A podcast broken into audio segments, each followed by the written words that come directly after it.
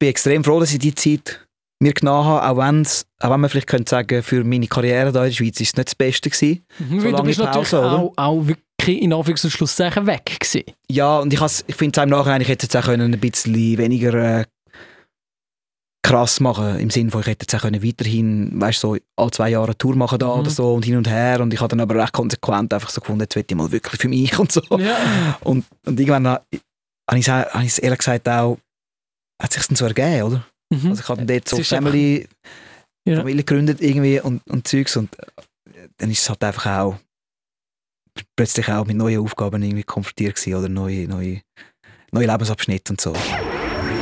Aufsteller, der Podcast. Mikrofon läuft, Aufnahme. Mikrofon läuft, alles gut. Hey, äh, es ist mir ganz persönlich äh, äh, eine riesengroße Freude, dass du äh, bei uns im Podcast vorbeikommst. Phänomen, herzlich willkommen. Hey, danke dir. Mega nice. Danke für die Einladung, Luca. Ja, sehr. Jetzt so schnell etwas Technisches gerade, sorry. Äh, ich höre mich selber nicht auf den, Kopf, den Kopfhörer. Hat's äh, da du kannst unter dem Tisch kannst ein Rädchen aufdrehen. Ah ja, genau. Okay, Ist klar. Jetzt? Alright, jetzt bin ich da. Ja, sehr gut. gut. das wäre das wär wahrscheinlich für, für einen Musiker ein grosses Problem, wenn du Kopfhörer anhast, aber nichts drauf hörst. Ja, richtig, ja. ähm, früher nur im Studio, jetzt äh, seit eher neueren bei mir auch live mit dem Kopfhörer. Das habe ich früher nie gemacht. Und jetzt okay. habe ich auch In-Ear-Monitoring. Also für die, die es nicht, nicht kennen, einfach äh, auf der Bühne kann man auch das Kopfhörer noch anhaben. Ja. Und dann hört man halt seine Stimme selber noch besser und so. Ich wollte sagen, weil das ist, äh, ich kenne mich jetzt nicht wahnsinnig gut aus in Audiotechnik und so weiter, aber die, die Künstler, die ich jetzt so kenne oder verfolge, die haben ja alle immer die Kopfhörer drin. Das sieht man momentan zum Beispiel auch äh, im Fernsehen, wenn man Sing meinen Song schaut, oder? Die, mhm. die Sendung, wo die Leute äh, quasi Coversongs singen von den anderen Künstlern, die dabei sind, da stehen sie immer so vom Sofa aus, tun ihre Kopfhörer richten und gehen dann auf die Bühne. Und das finde ich eigentlich noch krass, dass du, dass du als Sänger sagst, ich habe kein In-Ear gebraucht. Ich habe das Gefühl, das ist so ein Must-Have. Ja, ich wollte es nie wählen. Ich habe es einfach auch nie ausprobiert. Mhm. Ich habe immer so das Gefühl, ja, nein, irgendwie, ich, ich möchte nicht so einen Kopfhörer anhaben, einfach auf der Bühne, nur schon so mhm. optisch irgendwie. Und habe mir auch vorgestellt, dass, ich, äh, dass das dann so ein isoliertes Gefühl ist irgendwie. Ja. Und dann äh, haben wir einen neuen Ingenieur, also einen Live-Ingenieur angefangen mit, mit einem neuen Live-Ingenieur arbeiten für ja. auf Tour und der hat gesagt, bei der, bei der ersten Bandprobe, ich habe es dabei, willst du es nicht mal probieren? so, okay, und nach der ersten Minute, ah, ist ja voll geil. das heißt, du hast jetzt etwa 20 Jahre Karriere ja. angelegt ohne In-Ear. Ja, nein, absolut. Wirklich so, wieder mal so einer von den Momenten, wo so, ah, oh, ich Idiot, man, hätte es doch früher mal einfach probiert. So. Man kann es ja probieren und dann immer noch sagen nein, aber ja, einfach ja, so, oh, es ist mega sweet, hörst die Uhr gut. Und, äh. Das wird ja auch ganz lustig gemacht, gell? Die In-Ears, die werden ja wie früher so eine mhm. Zahnspange, die werden dir wirklich in dein Ohr innen angepasst. Ja, es kommt darauf an, es ist einfach dann... Äh, die Art vom Kopfhörer selber, die mhm. kannst du dann in dem Sinn frei wählen, oder? Ja. Du kannst einen cheapen, irgendeinen standardmäßigen Kopfhörer oder dann gibt es solche, die teurer sind, aber noch nicht angepasst und dann gibt es eben die super angepassten Dinger. Mhm. Da kann man eigentlich selber ein bisschen wählen, was man dann will, oder? Ja. Aber es ist schon, also man muss sich schon daran gewöhnen. Mhm. Kann doch ein bisschen das Handling und so und dann die ersten paar Shows geht er so manchmal so raus den Kopfhörer, musst du ja. rein tun. Und ja. schon, man muss sich schon ein bisschen dran gewöhnen. Ja, also zum, zum nicht zu lange im, im Technischen äh, genau. äh, stecken bleiben. Aber das spricht, äh, glaube ich, äh, für dich als, als Live-Performer, wenn du gesagt hast, bis jetzt habe ich keins in ihr gebraucht. Weil ich wage jetzt einfach mal die Thesen aufzustellen. Es gibt da außen ganz viele Sängerinnen und Sänger, wenn da nicht alles perfekt abgestimmt ist und man den Soundcheck nicht super gemacht hat und da äh, kannst du mir noch ein bisschen mehr Gitarre geben und ein bisschen mehr Stimme auf so, mhm. die können dann gar nicht singen und du findest, äh, mir ist eigentlich gleich. Ja, ich habe es eigentlich immer so gemacht, genau. Das ist eine gute Frage, irgendwie so finde ich. Äh, ich habe es immer so gemacht, dass ich beim Soundcheck am Nachmittag recht Wert darauf gelegt habe, dass es für mich stimmt. Mhm. Also genug Zeit genommen und wirklich noch so ein bisschen, ah, warte, kannst du noch die Stimme Leute, kannst du noch die Keyboards, sind jetzt irgendwie, kannst du die noch ein bisschen mhm. abnehmen und so, bis es gestimmt hat. Aber ich habe dann immer gesagt, für mich, wenn die Show anfängt, dann ist es fertig. Mhm. Technisches Zeug. Also ich finde das irgendwie auch mühsam im Publikum, wenn man so merkt, jemand ist abgelenkt durch das Technische, was ja. auf der Bühne passiert. Und man, ich finde, man sollte sich dann nicht auf das konzentrieren, sondern einfach machen, weißt du. So. Ja. Weil meistens, wenn man dann einfach eben, wenn es etwas hat, was einem stört auf der Bühne, dann kannst du auf nichts anderes mehr konzentrieren. Ja, und dann macht man weiter und dann vergisst man es, oder? Ja, okay, gut. Ja, das bleibt man immer in dem Modus, ah, etwas ist nicht gut und das, so. Das ist noch gut, wenn du es ausblenden kannst. Äh, ich habe ha mal äh, den, ja etwas, wo auch an mich sehr, sehr untergeht, äh, der, äh, der Manu, der mit dem Remedy singt, der Manuel, mhm. der wird immer so ein bisschen ab, also ja, der macht so ein die Vocals auf so DJ-Tracks, aber ich habe den mal gesehen live singen, wo ich halt ja. bei der Bühne zustehen und auf der Bühne hat es wirklich, ich weiß nicht, das war wahrscheinlich schlecht äh, eingerichtet gewesen, die, die Location. Es hat wirklich so ganz leichte Verzögerung gehabt. Der Sound, der vorne rausgekommen ist und das, was ah. er auf der Bühne zurückbekommen hat, hat so leicht Verzögerung gehabt. Das und stell mir schwierig vor, ja. Gerade, gerade will sagen, du als Künstler, der das kennst, das ist wahrscheinlich mega schwierig, aber der hat das weggesteckt ohne Probleme. Der hat in seinem Kopf hat er wahrscheinlich abgestellt, sich auf seine Lyrics konzentriert und hat das ohne Probleme können rocken, die Show. Wo wenn ja, ja. jemand von Anfang an die Kopfhörer gewöhnt ist und alles immer perfekt tönt, dann kann denn das wahrscheinlich nicht, oder? Ich, ich denke auch, man muss wirklich einfach dann äh, liefern und machen und so. Es gibt schon Momente, oder, wo uns jetzt zum Beispiel die ganze Zeit pfeift und der Ingenieur hat es einfach so voll nicht im Griff. Ja. Und wirklich, da musst du auch mal etwas sagen, oder? oder wenn du halt voll nicht hörst, ich meine, dann musst du etwas sagen, weil sonst, äh, mhm. geht es auch nicht lang und nachher ist die Stimme weg und so und keine ja. Ahnung was. Also man muss schon ein bisschen abwägen, aber eben einfach nicht halt sich dann auf jedes Detail anfangen nur noch achten und ja. es geht um Performance eigentlich. Oder? Wir, sind, wir sind voll in den Details für alle mega audiophilen Menschen, äh, aber äh, wie ich am Anfang gesagt habe, es ist mega schön, dass du, du da bist, weil ich finde, ähm, du repräsentierst Zürich sehr gut und äh, wir als, als Radio 24, vor allem als Aufsteller, als Morgenshow von Zürich, identifizieren uns ja auch sehr fest mit Zürich und Umgebung und darum habe ich es mega wichtig gefunden, dass wir Ja gesagt haben, wo die Anfrage kam, ist so, hey, Phänomen dem hat neue Musik mit dabei. Mhm. Haben Lust zum, zum etwas machen? Und dann habe ich sofort gesagt, ja, natürlich, weil äh, wer kann besser über das Leben in Zürich erzählen als der Phänomen, wo äh, das Zürich erlebt hat, äh, wo Zürich Geschichte, glaube ich, ein geschrieben hat in, in Sachen Musik. Und äh, darum äh, nochmal ganz herzlich willkommen und schön bist du da. Uh, grosse Ehre, danke. ähm, freut mich sehr. Ja, natürlich immer sehr ähm, Zürich-orientiert gewesen. Ähm, in dem Sinn. Aufgewachsen in Adliswil, mhm. am Stadtrand von Zürich. Und dann aber schon jung sind wir immer mit Kollegen und so immer Mittwochnachmittag, äh, oder wenn es gegangen ist, halt in die Stadt oder irgendwie mhm. skaten und Dings. Ja. Von dem erzähle ich am gesagt in den Songs und so. Und, aber man muss auch sagen, jahrelang weg sein, oder? Mhm, mhm. Von dem her. Kleinen, kleinen längeren Ausflug auf yeah. äh, Jamaika gemacht. Äh, kommen wir mhm. sicher auch noch dazu, wie sich, wie sich das auf, auf dein Leben, deine Musik ausgewirkt hat. Weil, äh, ja, es ist, äh, es ist auch andere Musik gewesen, wo du von Jamaika zurückgekommen bist. Aber äh, fangen, wir, fangen wir vorne an, weil ich habe mich dann gefragt in der Vorbereitung auf das Gespräch, also Phänomen habe ich sowieso gelesen, haben wir auf Spotify, haben wir ab, habe ich mich gefragt, wo habe ich Phänomen, deine Musik, das erste Mal gehört und mir ist ein Bild in den Sinn gekommen, wie du als Tramchauffeur aus einer Kabine steigst. Aha, ja. Und das muss ich wirklich sagen, das ist wahrscheinlich meine erste Berührung mit deiner Musik, ist äh, Island gewesen, wo, wo du Sicher, ja. den, den, Videoclip als Tramchauffeur gemacht hast, oder? Mhm. Total. Also, vielleicht das schnell zum, zum Sagen, oder? Was du vorher gesagt hast, ich verstehe völlig, wenn man so das so ähm, von der Wahrnehmung her. Mhm. Weißt du, das Zürich-Ding und so, aber ich glaube, für mich ist das im Fall auch nie so krass bewusste Entscheidung gewesen. Wirklich? Ja, ich weiß nicht. Ich habe einfach immer über das geschnurrt, was ich erlebe. Mhm. Täglich irgendwie. Und klar, es ist... Äh, ich habe mich extrem wohl gefühlt in den Jahren, als ich in Wiedeke gewohnt habe. Und dann haben wir dort um die Ecke ist wirklich eine Band gewesen, mit der ich probt habe. Und wir haben angefangen Songs zu schreiben mit Leuten. Und es ist einfach wie so, Wiedeke und nachher mache ich einen Song über das. So. Mhm. Und ich habe aber immer schon von Anfang an das Glück gehabt, in der ganzen Schweiz zu touren. Mhm. Auch. Und habe extrem fest das geschätzt, dass einfach das, der Kantönli-Geist und so nicht so mhm. da ist. Ja. Die Offenheit in der ganzen Schweiz. Und ich weiss auch nicht, es war einfach nicht so eine bewusste Entscheidung gewesen, um zu sagen, ich mache so ich, nur Zürich-Musik. Ja, aber es hat sich einfach für mich natürlich ergeben, halt, weil ja. ich einfach immer so übers, ja, ich habe halt noch viel in meinen Texten geht es nicht so um abstrakte Themen mhm. oder so, sondern halt wie so um das tägliche Life irgendwie. Ja. Du, du, du benennst es auch, sehr, sehr klar in deinen, in deinen Texten, oder? Das ist nicht ja. irgendwie irgendwelche abgespaceden Referenzen zu irgendetwas, sondern mhm. du, du machst ja eigentlich Musik über das, was dich freut und stört, oder? Ziemlich, genau, freut und stört, das ist ziemlich konkret, oder? Ja.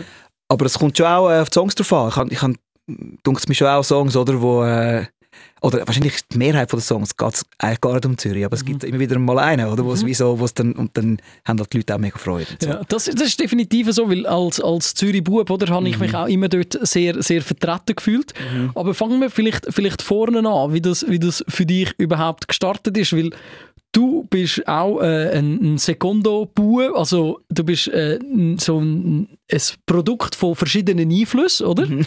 sagen, Ja, ja. Wir, sagen wir es so. Und Mhm.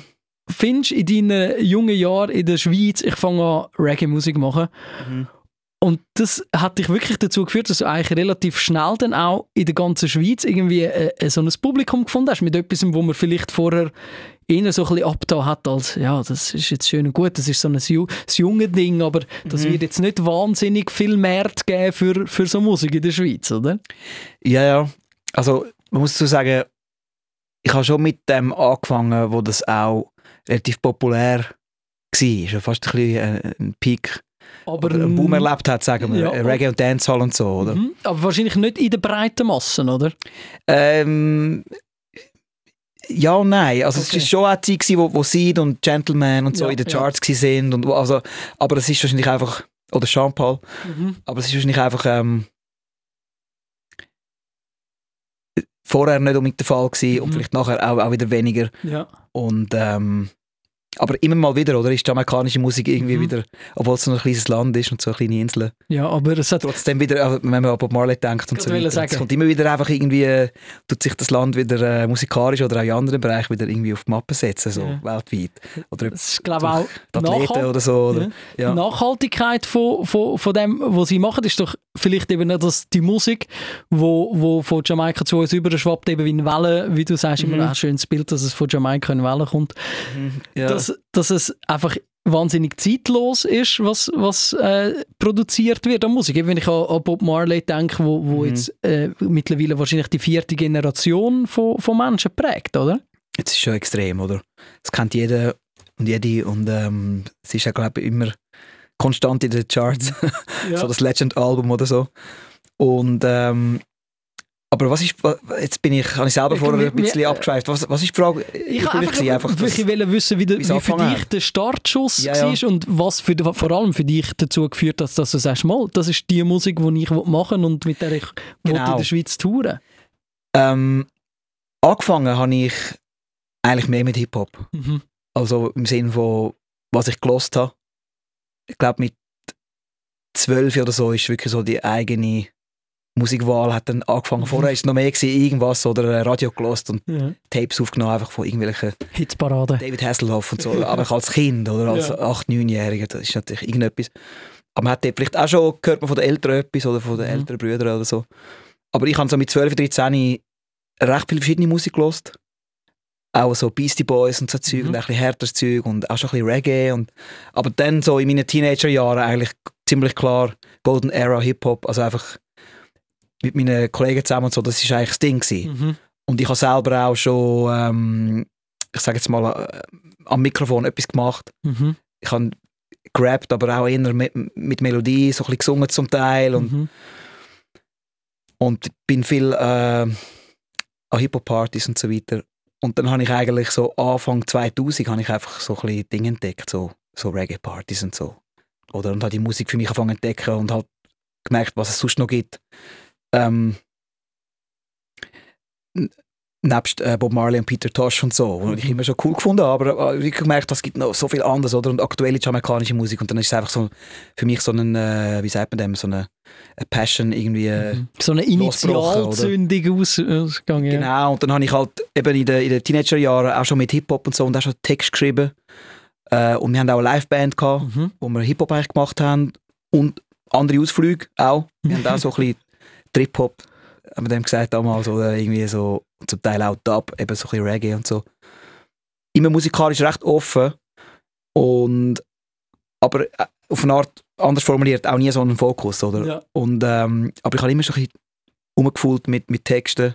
Ich habe immer schon ein bisschen mich probiert, irgendwie mit Schreiben und so. Und dann eben so Anfang 2000 ist es so wie zusammengekommen. Mhm. Bin ich so an die Reggae-Partys und ich habe äh, Leute kennt, die aufgelegt haben, die mir das ähm, erklärt haben auch. Und es ist, muss man irgendwie recht reinkommen. Mhm. Ähm, der Stereolux ist Ja. ein guter Freund von mir, oder? Ja. Die, wo, wo vertraut sind mit seiner Musik und so. Und er hat mir eigentlich mega äh, das gezeigt. So. Er hat immer Platten gekauft und hat immer sich angefangen so auskennen in dieser Musik. Und dann ist für mich so eine ähm, so ist das zusammengekommen. Da habe ich plötzlich gemerkt, mal, mal äh, einen Text schreiben und auf der Rückseite von der, von der jamaikanischen Singles ist immer die Instrumental Die Instrumentalversion. Version drauf gewesen, und dann habe ich angefangen auf die äh, recorden, auf die Versionen und äh, und dann hat es auch plötzlich einfach, äh, es ist dann quasi, hat sich versel- verselbstständigt. Mhm. Also es ist eigentlich wirklich quasi eigentlich dein ganzer Lifestyle, wo, wo eigentlich auf das zugelaufen ist. Das ist so wie, wenn ich das richtig rausgehört das ist so ein Schritt nach dem anderen, so wie logisch gekommen. Es ist nicht, du hast irgendwie einmal angeguckt und gesagt, so, jetzt werde ich Sänger. Nein, und es war wirklich so, gewesen, ich habe überhaupt nicht ähm, damit gerechnet oder, oder geplant, dass ich anfangen werde, ähm, auf die Bühne gehen und so. Überhaupt nicht, nein. Ist das nicht etwas, was dich von Anfang an gereizt hat? N- Nein, nein, gar nicht. Ich habe wirklich äh, das Gefühl gehabt, das ist, ich weiß gar nicht, warum ich die Sachen schreibe und aufnehme. Ich habe einfach Freude daran, aber ich, ich will eh nicht auf die Bühne. so, ich habe sogar an, eine Zeit lang einen Sänger gesucht, der dann meine Songs singen und so. Ah, okay. Ich habe Bass gespielt in einer Band, das habe ich cool gefunden. Dort hätte ich schon auf die Bühne und es auch gemacht vorher schon. Und der Bassspieler ist ja nicht als- der, der im Vordergrund steht, Ja, oder? Also ich habe mich nicht als Frontmann gesehen, nie. Und ich bin zu dieser Zeit auch eigentlich äh, auf dem Weg gewesen, so Trickfilmer zu werden. Mhm. Also ich habe so eine Ausbildung gemacht.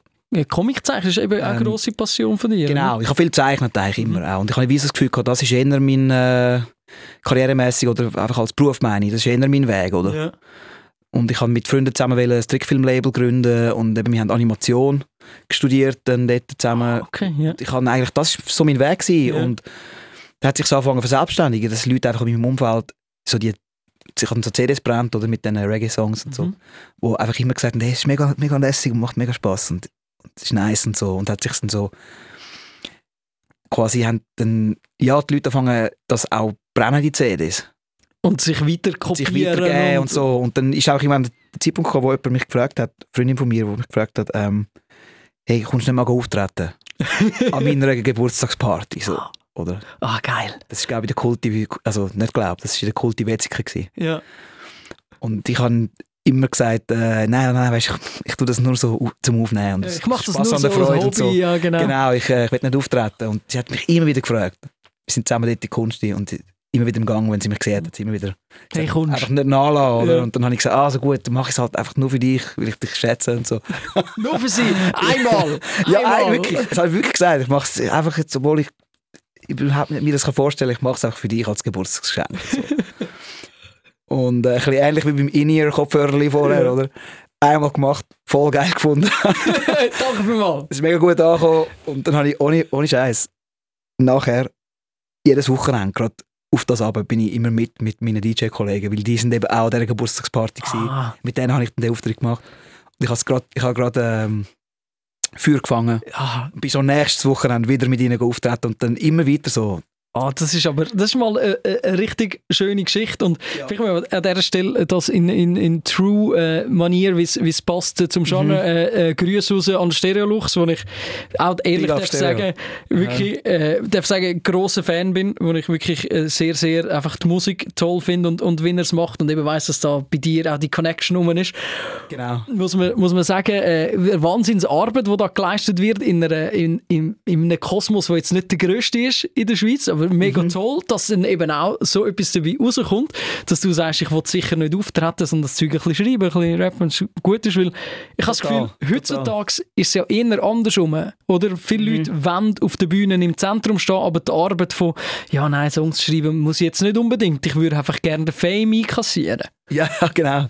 Ähm, ich habe dann auch merken für mich einfach, wenn es losgeht auf der Bühne, dann mache ich es eigentlich gern. So. Und irgendwie kommt auch etwas Gutes zurück von den Leuten. Und, aber im Alltag habe ich das Verlangen nicht unbedingt so auf die Bühne zu gehen. Mhm. Ich kann auch, ich kann auch gut ohne, so, ohne, Ja. ohne Scheiß. aber klar, mit der Zeit gewöhnt man sich schon auch dran und äh, es ist dann einfach, man ist ein bisschen, je nachdem, in einem verschiedenen, im unterschiedlichen Modus. Oder? Wenn Mhm. jetzt gerade nicht so Tourzeit ist, dann ist halt mehr so ein bisschen relaxed im Studio und so und ein bisschen so eine neue Welt reingehen für Mhm. sich irgendwie so etwas Neues erfinden irgendwie und dann ist halt Tourzeit und nachher ist man so ein bisschen ready und so dann mache ich es schon gerne, also ich mache es Ja. gerne so. Natürlich der. Moment, wo das Licht angeht und äh, Mhm. der, der Beat droppt, Genau, wenn der Beat droppt so. dann, dann, dann ist es von 0 auf 100, oder? Ja, ja, voll. Also ich hab, ja, ich bin auch eher, äh, eher ein bisschen angespannt vor den Shows Mhm. und also nicht krass nervös oder so, aber auch so, ja, noch recht angespannt. Spannende Erwartung. So. Dann, wenn es losgeht, erlebe ich es immer so als, als Release irgendwie so. Ah. Das ist als, als Relief. Ja. Und Und dann müssen wir sehen. Mhm. wie ist das dann, dann weitergegangen für dich? Oder? Du, hast eben, du hast die Geburtstagsparty gemacht. Wie alt bist du, gewesen, wenn ich fragen darf? Äh, ich glaube 22 oder 22, 23. also so eben etwas. auch, Mhm. auch, auch für das immer noch in, in jungen Jahren, Mhm. oder? Und dann, dann ist eigentlich ist das der Moment gewesen, wo der Phänomen geboren war, wo so der Dennis zum Phänomen geworden ist, oder? Eigentlich schon. Also ich habe dann einfach wirklich, wie gesagt, zu dem, ab dem Zeitpunkt nicht mehr aufgehört. Oder? Mhm. Ich bin wirklich, glaube ich, ein Jahr, zwei mit den DJs immer mit. Und dann habe ich in dieser Zeit das Album zusammengestellt und dann ist vom, von dieser Art mit DJ aufzutreten, ist dann übergegangen in, in eine Bandshow. Mhm. Also ich hatte angefangen mit einer Band für die erste Tour mit dem ersten Mhm. Album üben halt, wie man es so macht, oder? Ja. Und ab dort ist dann eigentlich, hauptsächlich sind es dann Bandshows gewesen, eigentlich jahrelang, ja. Und dort, wenn ich, wenn ich das richtig nachgeschaut habe, ist ja eigentlich relativ schnell nach dem ersten Album ist ein recht grosses Booking reingekommen, wo du am Splash gespielt hast, oder? Ja. Das ist ein grosses Festival in Deutschland, Mhm. wo man muss sagen, das ist schon ein bisschen in unseren Breitengrad das Maß aller Dinge in, in so ein bisschen der Urban-Szenen, oder? So mit Frauenfeld, wo jetzt auch halt natürlich riesig ist, Ja, aber dort Anfangs 2000er, glaube ich, wahrscheinlich für dich schon ein grosses Ding war, oder? Was du sagst. ex extrem geil, gewesen, ja. Ja. Ich habe äh, zweimal am Splash gespielt, einmal mit dem DJ, auch eher am Anfang, und nachher noch äh, mit der Band, also mit meiner Band. Ja. Und das war äh, auf der Hauptbühne. Gewesen. Also, und das war wirklich recht geil. Gewesen. Es hat sicher auch viele Schweizer drunter gehabt, aber auch nicht nur. Eben, Ich habe auch sonst mega viele Shows in Deutschland gespielt in diesen Jahren. Mhm. Abartig. Eben, die, die sind ja darauf aufgebaut. Du hast, du hast Mhm. am Anfang erwähnt, es hat dort schon, schon Wegbereiter gegeben, wo, wo eben auch Chartplatzierungen und so hatten. Mhm. Ein, ein, ein Gentleman oder eben Trettmann, wo dann, wo dann sicher auch noch dazugekommen ist und so, wo... Ich habe im Fall am Splash mit dem Trettmann zusammen gespielt. Also das ist eben das erste Mal, wo wir mit dem DJ, also das ist eigentlich so gewesen, äh, der Trettmann hat dort noch Ronny Trettmann geheißen. Ja, genau. Und er hat äh, einen Produzent gehabt, ähm, wo auch aus äh, Leipzig war. Und, ähm, mit dem habe ich auch zusammen geschafft Mhm. mit dem Produzent. Und dann bin ich mal eine Woche zu ihm. Ja. Und dann sind wir eben zusammen als Splash und so. Ah, und, ja. und also solche äh, Erfahrungen sind extrem geil gewesen, dass man auch außerhalb von der Schweiz dann hat können so mhm. Kennenlernen und Connections machen und so. Eben, das ist, das ist eben, das ist schon noch, es ist, ein, ist ein, eigentlich ein, ein riesiger Erfolg, wenn man, das, wenn man das einfach so ein bisschen nüchtern technisch anschaut, oder? Mhm. Das heißt eben, du hast da so ein bisschen angefangen und dann hat sich so ein bisschen angefixt und noch ein bisschen mehr ein bisschen Ja, angefixt, genau. oder? Und wenn du heutzutage schaust, habe ich das Gefühl, es gibt so viele Künstler, die irgendwie ein grosses Label im Rücken haben und Mhm. die erarbeitet Masterplan, wo sie sagen, so wenn wir erfolgreich werden in Deutschland, Österreich und der Schweiz und nicht nur in der Schweiz, Ja. wo mega daran geschaffen wird und sind wir ehrlich, die meisten Schweizer Künstlerinnen und Künstler schaffen es nicht. Wir haben ein paar Exponenten, die Mhm. mega erfolgreich sind in Deutschland. Und für dich ist das eigentlich so ein bisschen, du hast das einfach gemacht, ohne dass es so einen major riesen Plan mit Label dahinter gegeben hat? Oder ist das schon auch so ein bisschen... Nein, es ist total äh, in dem Sinn so indie-mäßig abgelaufen und natürlich auch einfach auch dank der Szene. Oder? Ja. Es ist auch natürlich kein Mainstream-Erfolg Ja. sondern einfach, äh, weil die Szene so verknüpft war und auch relativ jung. Es hat eben noch nicht so viele Jahre ähm, Artists gegeben in Deutschland, die dann auf Hochdeutsch gesungen haben, zum Beispiel. Mhm. Auch, das war auch neu. Gewesen. Und dann, äh, wie soll ich sagen, wenn, wir, wenn ich jetzt in eine, in eine Situation hineingekommen wäre, wo es schon 200 Hochdeutsch singende Reggae-Artists gegeben hat Ja. und der Markt ist in dem Sinn so völlig gesättigt und dann würde sich wahrscheinlich, hätte sich niemand interessiert für einen Schweizer deutschen Das ist gut. Sänger, oder? Also wenn die Qualität stimmt... äh, Vielleicht äh, schon, aber ja. aber es ist einfach wie ähm, das Interesse ist mega da gewesen, oder? Es hat so ein paar Artists gegeben, die auf Hochdeutsch gesungen haben, die das auch gut gemacht haben und so. Und dann hat es halt wie so das Interesse hat's gegeben und, und die Situation hat es erlaubt, dass, dass man so sagt, ah, der ist ein Schweizer und komm, den laden wir jetzt auch ein. Und halt auch recht die Offenheit Ja. irgendwie äh, von diesen Reggae ähm, und so, dass man gesagt hat, man tut mal einen Artist auftreten lassen und ist ja also recht unkompliziert, oder? Also mit der Band ist dann auch schon, schon schwieriger, weißt, eine Tour anzubringen im Ja, Ausland und so. Klar. Und ich konnte einfach hinreisen, 200 äh, Franken irgendwie Zugspesen, um halt irgendwie auf Stuttgart oder weißt so. Ja. Und ähm, ein paar hundert Franken Gage für den Abend, um einfach ein Set machen in, Mhm. innerhalb von einer Reggae-Veranstaltung, innerhalb Ja. von einer Party. Also die sind nicht so, ja, halt in einer Live-Venue ein, ein Bandkonzert, eine volle Show, Mhm. ist einfach wie nochmal etwas anderes. Ja, klar. Um das gerade dann aufgleisen oder so. Ja, de definitiv eben. und das ist, es ist eben auch äh, immer der grosse, der grosse Wunsch von vielen Schweizer Künstlerinnen und Künstlern in grossen Kantonen dann auch noch erfolgreich zu sein, weil wenn man dann dort auch noch Verkäufe kann landen dann maximiert sich das dann schon ein bisschen. Aber eben für dich, wenn du sagst, du hast das aus, aus dieser Szene raus gemacht und dann eben mit Einladung in Deutschland da Ja, und ja. dort immer mal wieder, ist, ist wahrscheinlich, äh, glaube ich, auch für dich so ein bisschen ja, anders gewesen, als wo du deine ersten Texte auf so ein Instrumental geschrieben hast, Ja, oder? es ist eigentlich im Nachhinein, wenn ich zurückschaue, auch mega schnell gegangen dann. Ja, eben, weil das, das ist ja, eben, Ja. du bist eigentlich vom Auftritt 1 nachher Künstler gewesen. Ja, ja. Also ich habe wirklich im 2005 Ja. das erste Album released und habe nachher äh, ein Jahr später eigentlich dann professionell davon gelebt. Mhm. Seit dort. Und äh, es ist schon auch, die Shows in Deutschland und in Österreich und so, die sind noch recht essentiell gewesen. Ja, Ich habe ein Jahr, zwei in der Schweiz viel gespielt und dann macht man ja meistens ein bisschen Pause. genau, musst ja ein neues Nicht Album schreiben spielen, und so. oder? und so. Genau. Und dann bin ich eigentlich nahtlos, habe ich dann äh, eben eine Art Deutschland, ein Deutschland-Jahr Mhm. geplant. Auch mit einem deutschen Label, wo wir zusammen geschafft haben, oder was Ja. Booking gemacht hat und so. Wo eben auch stark vernetzt sind äh, in der Reggae-Szene und so. Und ähm, ich habe dann, glaube sicher 40, ich würde sagen fast, vielleicht 30 bis, 30 bis 50 Shows gemacht irgendwie. Ja, das ist aber eben, es ist, Jahr, ist zwei. mega geil. Und habe da Pause gemacht und bin immer auf Mhm. Deutschland. So. Zum Teil fast jedes Wochenende einfach auf Deutschland, ja. Wie ist, das, wie ist das für dich dazu mal gegangen? Weil ich nehme mal an, du bist auch aus einem, aus einem Umfeld gekommen, wo du eigentlich normalerweise am Arbeiten gewesen wärst Mhm. oder, oder eben Mhm. das Geld zuerst eigentlich anders reinkommst, aber dann merkst du so, hey, eigentlich läuft es jetzt gerade und es wäre ja wie dumm, die Wellen nicht zu reiten. Es ist für mich nicht einfach gewesen, weil ich habe dort, äh, also die Entscheidung ist mir nicht, nicht mal so einfach gefallen, weil ich habe dort ein Diplom gemacht, Mhm. eben so äh, Genau, ein, Designer-Diplom eigentlich und es wäre auf das rausgelaufen, äh, dass ich mit ein paar Freunden von dort äh, dann ein Filmprojekt gestartet hätte oder Mhm. ein Label und ich habe das genauso gerne machen eigentlich. Ah, shit. Oder- Zwischen zwei Passionen müssen wählen. Ja, also es ist natürlich auch in dem Sinne ein Luxusproblem oder so, aber ich habe das Mhm. schon recht, es hat mich recht zerrissen eine Zeit lang. Und ich habe einfach gemerkt, dass ich nicht beides gleichzeitig kann. Ja, klar. Vielleicht, äh, jemand anders kennt es vielleicht, aber bei mir, ist- bei, mir- bei mir ist es nicht gegangen so. Ich habe wie gemerkt, ich muss so... Es macht mir nur Spaß, wenn ich die Voll Dedication kann geben kann. Mhm. Für die Musik oder eben auch für etwas anderes. Dann hätte- werde ich einfach ein Jahr, zwei einfach einen vollen Film machen. Und, und beides ist irgendwie nicht gegangen. Mhm. Und äh, haben wir müssen entscheiden, ja. Und aber klar, eine Überlegung war schon auch, gewesen, ey, dort, wo es jetzt schon läuft, gang dem nach. So. Und du hast Mhm. Bock zum noch mehr machen. Und die nächste, das nächste Album hast du schon eine Idee, wie es soll sein und so. Und Ja. es hat sich dann schon irgendwann einfach ähm, so auch ergeben, dass ich gesagt habe, ich so gang mit dem Flow irgendwie so, Mhm. oder? Schon, ist eben, das ist, das ist mega, mega krass und ich finde es so bewundernswert, wenn man eben quasi nicht, nicht mit einem so, ich will jetzt Sänger werden, dran anhockt. Das ist auch mega gut und, und verdient sehr viel Respekt, aber Mhm. ich finde es so spannend, eben, wie das bei dir gelaufen ist, dass du eigentlich auf einem ganz anderen Weg gewesen bist. Das hat äh, der Peter Reber in der letzten Podcast-Folge äh, auch erzählt, der war eigentlich am Psychologie studieren gewesen.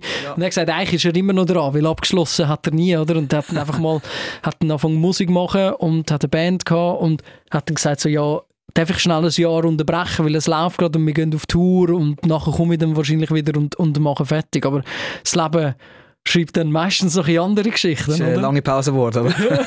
Definitiv. Wir sind, glaube ich, 50 Jahre lang seit dort die Krass. Pause. ich, ich habe mir dann auch gesagt, komm, ich mache jetzt mal einfach das ein, ein paar Jahre oder so. Mhm. Ich kann ja dann auch sagen, nach fünf Jahren, äh, ich mache jetzt etwas anderes. Ja. So. Aber das ist einfach immer äh, gut gelaufen eigentlich, ja. Eben, ich habe äh, den Peter Reber nicht, nicht umsonst äh, angesprochen, weil er ist eben der Gast war in unserer letzten Podcast-Folge. Auch ein sehr spannendes äh, Gespräch gewesen, weil eben er natürlich noch, noch ein paar Jahrzehnte mehr Erfahrung als wir zwei und hat Genau. auch lustige Geschichten zu erzählen gehabt. Aber was er uns äh, da hat, ist natürlich auch eine Frage für dich. Äh, unsere Aufsteller-Frage. und ähm, ich würde sagen, wir machen gerade einfach mal schnell rein und du darfst sie beantworten. Ist gut? Gern, ist gut, ja.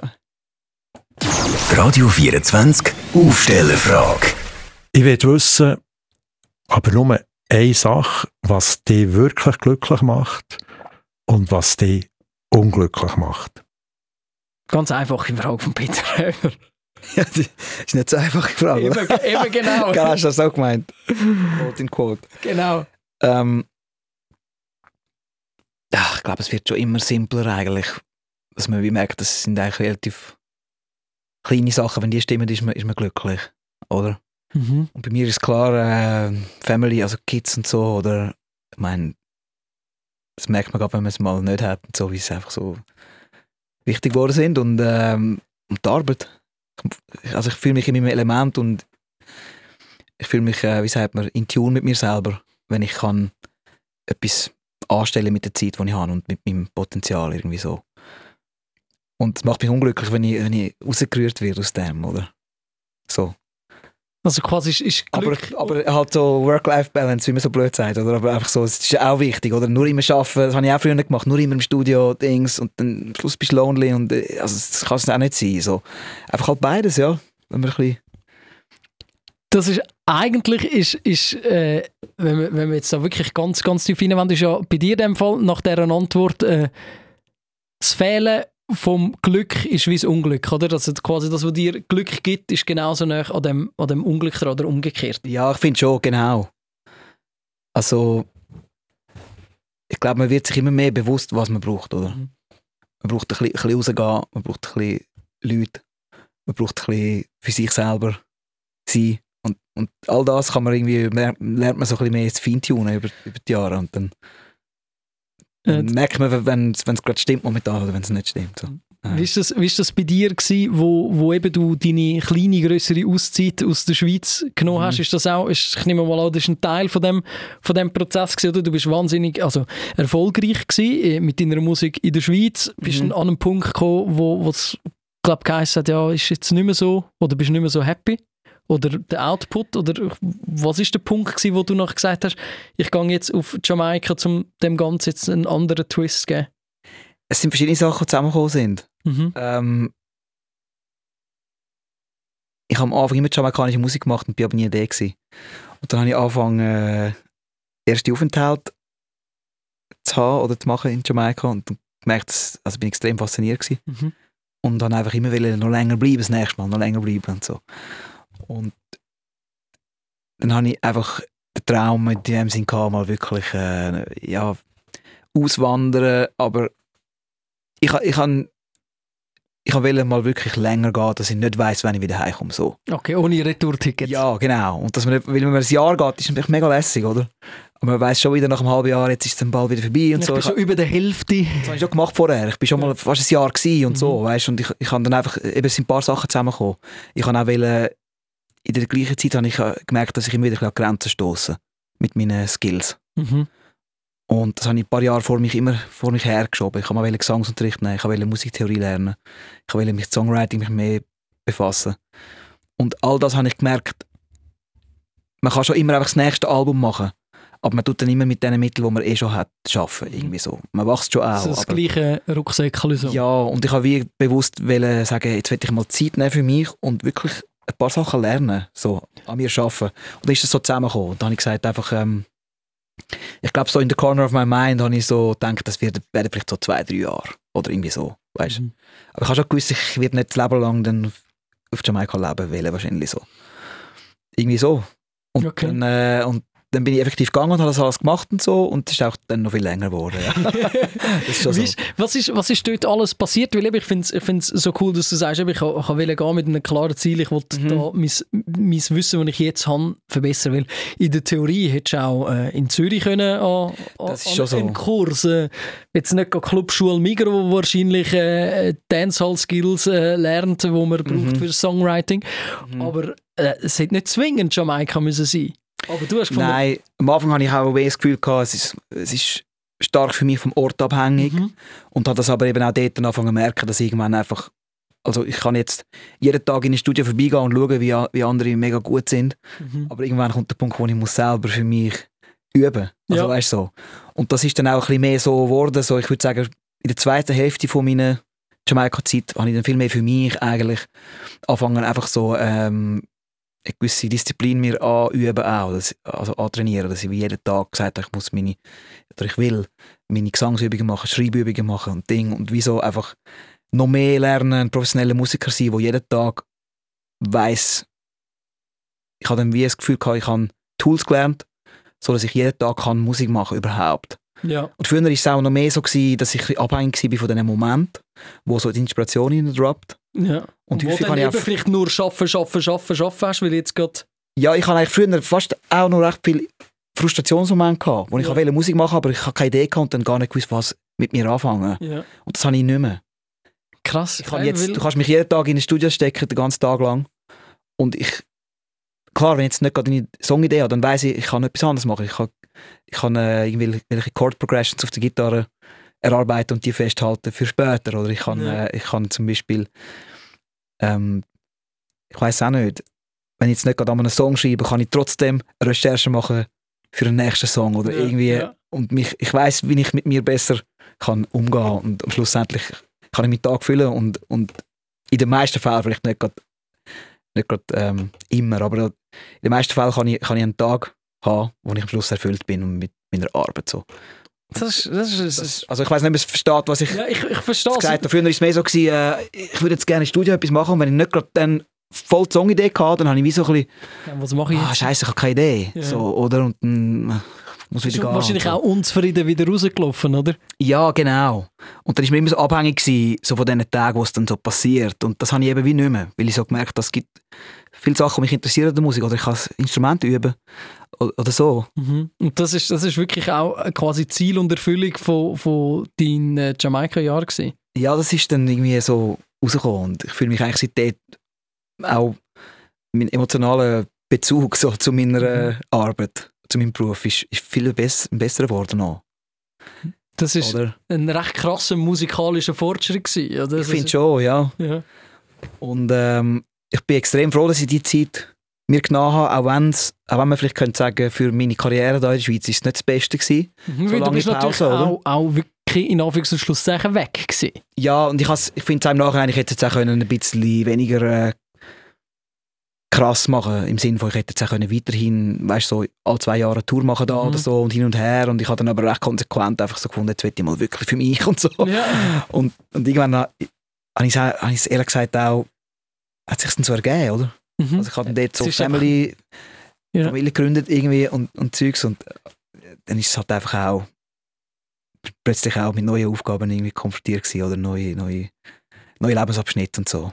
Ja, definitiv, eben, weil das, das wäre gerade äh, so ein bisschen meine, meine Folgefrage gewesen, oder? Mhm. Das ist, das ist die Erfüllung, das ist das Ziel gewesen vom, vom Phänomen auf Jamaika, aber was hat vielleicht eben Jamaika mit dem Dennis Furrer gemacht? Ja, also ich habe das Gefühl, ich bin extrem gewachsen. Ja. Einfach auch nicht nur musikalisch, sondern äh, ähm, wie sagt man, menschlich oder ja, Jamaika ist recht ein toughes Land. Eben, weil man hört nicht nur gut, oder? Nein. Und es hat mich gezwungen dazu, einfach äh, gewisse Sachen, weiß auch nicht, zu lernen oder so. Und da habe ich ich das Gefühl, gehabt, ich habe ich habe dickere Haut bekommen Ja. seitdem, oder? Ja, eben, weil es ist, es ist ja, glaube ich, eben schon ein bisschen auch einfach ein anderes, ein anderes Leben auf, auf Jamaika. Also, Ja, es ist zwar, genau. es ist zwar Mhm. einerseits das, was wir äh, immer so ein bisschen in den Broschüren sehen, oder? Das ist Mhm. wunderschön. Es sind, Mhm. glaub, ich kann es nicht aus eigener Erfahrung sagen, sehr nette Menschen, was man immer wieder hört. Auf der anderen Seite ist aber dort äh, Korruption und menschliches Elend doch äh, Mhm. ein alltägliches Thema und ein Begleiter, oder? Total. Ich bin auch froh, habe ich den Reality-Check in dem Sinn so ganz durchgemacht. Weil am Anfang hatte ich auch noch ein bisschen eine naivere äh, Sicht von Jamaika und einfach ja, die komplette Begeisterung, was auch schön ist, oder? Mhm. Aber irgendwie, dass man halt wie mit der Zeit auch einfach, also mein Bild hat sich einfach so komplettiert irgendwie. Und, und ist real, äh, ein realistisches Bild, wo wie es wirklich ist, aus einem Ort dann zu leben und so. Anstatt wenn man mal einen Monat geht und so mega begeistert ist. Eben, Ja, ist, ja, ist mega cool, Ja. oder? Am Anfang so, aber äh, bin noch froh um die Erfahrung eigentlich so. Ja, weil ist, ist ja glaube schon auch, auch noch ein krasses Land auch in der Musik, weil es haben lustigerweise gerade vor, vor ein paar Wochen so ein bisschen geschaut, wie der Sean Paul entstanden ist, oder? Ein grosses Aushängeschild, wo Ah, bis ja. heute, wo bis heute noch, noch ein Bild, sagen wir das moderne äh, jamaikanische musikalische Bild prägt, oder? Schon immer noch, obwohl er ja früher 2000er mega erfolgreich war von mir noch so ganz jung an den Schulhauspartys äh, Get Busy und äh, so gelesen haben. Mhm.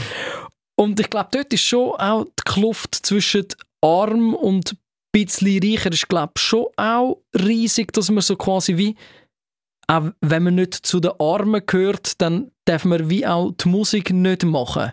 Kann das, also weißt du, das hat er so ein bisschen porträtiert, dass, dass er so ein bisschen mit Mhm. gerümpfter Nase angeschaut worden ist und sagst, hey, er ist jetzt nicht in den ärmsten Verhältnissen aufgewachsen, seine Familie hat einfach ein Haus gehabt, ist jetzt auch nicht reich gewesen, aber wieso machst du Reggae, das ist doch die Musik von uns Armen. Hat er das so gesagt? Also er hat es nicht so gesagt, aber es ist so ein bisschen porträtiert worden. Mhm. Mhm. Ich weiss nicht, du als in Anführungszeichen weißer privilegierter Schweizer gehst du dann für eine musikalische Auszeit, hast du das auch gemerkt? Ich muss sagen, zu dem Thema, ich habe eigentlich ausnahmslos nur äh, Zuspruch bekommen. Ja. Also aus den Musikerkreisen. Ja. Oder mit den Leuten, die ich kennengelernt habe im Studio und so. Ähm, in der Regel war es eigentlich so, gewesen, dass die Leute oder das würde ich, das würde ich jetzt so sagen, ja. Dass wenn man unter den jamaikanischen Musikern eigentlich, wenn jemand etwas kann, dann Ja. wird, werden die Skills graded, oder? Über, über Herkunft und, und sozialem Hintergrund. Aber es ist natürlich, äh, vielleicht kann man das auch nicht dann einfach Ja, über alles so stellen, die, die Regeln. Und es gibt natürlich individuelle ähm, Ansichten, das ist völlig klar. Oder, oder Erlebnisse, die dann jemand kann haben Und, ähm, da habe ich mir dort am Anfang, war auch eine andere Zeit noch, da habe ich mir noch nicht so überlegt, oder? ja. Und, wobei, ich, nein, stimmt eigentlich nicht. Also wir haben uns die Frage, ich und meine Kollegen und so haben uns die Frage nämlich schon ganz früh gestellt, ist es überhaupt cool, wenn wir das so machen? ja. Und ich glaube, wir haben uns die Frage schon, die ist ja, letzten Sommer ist ja auch mega diskutiert Mhm, worden. Mhm. Es, ist sehr, ein, es ist, ist sehr ein politisches Thema Mhm. geworden. Und- Eben Stichwort, du hast gerade gesagt, wenn es vielleicht nicht so gut gehört, kulturelle Aneignung ist das, das Genau. grosse Stichwort oder Mhm. der grosse Titel, der über dem Ganzen steht. Mhm. Ähm, ich glaube, also ich habe mir sehr früh überlegt, ob das cool ist, wenn ich das mache. Und ich habe immer gefunden, es kommt darauf an, wie ich es mache. Mhm. Und wenn ich jetzt, oder auch jetzt, wenn ich das Gefühl hätte, ich darf das nicht machen, dann, dann würde ich es nicht machen, oder? Mhm. Ich finde, es ist okay, aber es kommt darauf an, wie man es macht. Und ich oder, oder in, meinem, in meinem Umfeld so, wir haben immer gefunden, man muss es mit Respekt machen, Genau, ja. sich auseinandersetzen damit. Das, das ist eigentlich die Auseinandersetzung damit. Wo kommt es her, wie ist es entstanden und die Sachen, sich auseinandersetzen damit, ist eigentlich schon der Respekt. Genau, ja. Oder? Da- Und wenn man eben einfach oberflächlich etwas, etwas nimmt und entlehnt und ah, irgendwie Mhm. gedankenlos äh, dann irgendein, äh, wie sagt man, ein stereotypes Bild davon abliefert, dann tut man das der, der Kultur, dann tut man dem keinen Dienst, oder? Ja, definitiv. Dann, dann gibt man eine stere- stereotype Version davon wieder und wir haben halt auch uns überlegt, dass es wichtig ist, dass man etwas Eigenes dazu bringt und halt nicht einfach genau die gleichen Wörter benutzt und genau die gleichen Thematiken, weil das, das wäre eine Anmaßung, weil ich lebe ja nicht, ich habe nicht die gleichen Lebensumstände. Ja, genau, eben, weil du kannst natürlich, du kannst natürlich Mhm. dich mit dieser Kultur auseinandersetzen, so fest wie du willst, aber Adliswil ist Mhm. nicht Kingston, oder? Und genau, und darum habe ich auch nie einfach äh, genau die gleichen Texte übernommen und habe gesagt, Babylon, äh, Burn Down Babylon und so, sondern ich habe es einfach in meiner Welt geschaut, was will ich erzählen und, und die Musik ist hundertprozentig jamaikanisch. Ja. Ja. Irgendwie so, oder? Aber das ist, ist ein grosses Thema, oder? Es ist- es- wir noch- Könnte man, Stunden, könnte man stundenlang diskutieren ja, über... ich finde ich finde es aber im Sommerrahmen eigentlich besser, als dann eben irgendwo ein kurzes Statement abgeben, weil es ist kann Ja. so schnell, kann das dann irgendwie auch ähm, aus dem Kontext nachher gerissen werden und es ist mir zu wichtig, als dass ich einfach schnell irgendwo etwas, weißt so, Ja, ich, ich nehme mal an, du bist sicher auch nach deiner Meinung gefragt worden, nachdem im letzten Sommer die Schlagzeilen gross sind oder kulturelle Aneignung, Musiker mit Mhm. Rasta, äh, ja, nein. Äh, ist sicher auch nicht einfach für dich. Ich kann, ich kann ähm, zum Beispiel auch kurz können mit, dem, mit dem Dodo über das Thema Mhm. reden. Er hat äh, auch ganz kurz ein Statement dazu Mhm. abgegeben, weil er halt so viele Anfragen. Ist sicher auch nicht nur cool, weil es ist, die Musik ist dein Leben und gleichzeitig sagst du eben, du hast dich schon anfangs 2000 mit dieser Frage auseinandergesetzt. Ist es cool, ist es nicht cool? Mhm. Von Anfang an. Und ähm, ich kann nicht, also wenn, wie soll ich sagen, ich kann nicht, es gibt keine, nicht eine Meinung, oder? Mhm. Und es gibt, Ich glaube ich, auch nicht eine richtige Antwort. Eine ich richtige Gefühl. Antwort. Ich kann einfach sagen, wie es für mich ist. Und äh, ich habe das Gefühl, es hat sehr viel damit zu tun, wie man es macht. Und, und ich habe mich auch mit Leuten im Um- Umfeld unterhalten dort. Und, Mhm. und jemand hat mir gesagt, schau mal, dein ganzer Katalog ist ein grosses Tribute an die Kultur. Mhm. Und du nimmst ja nicht einfach etwas und tust dich daran bereichern und ist dir gleich, was herkommt, sondern du tust ja immer wieder darauf verweisen, wo wo wo es her hast eigentlich. Ja.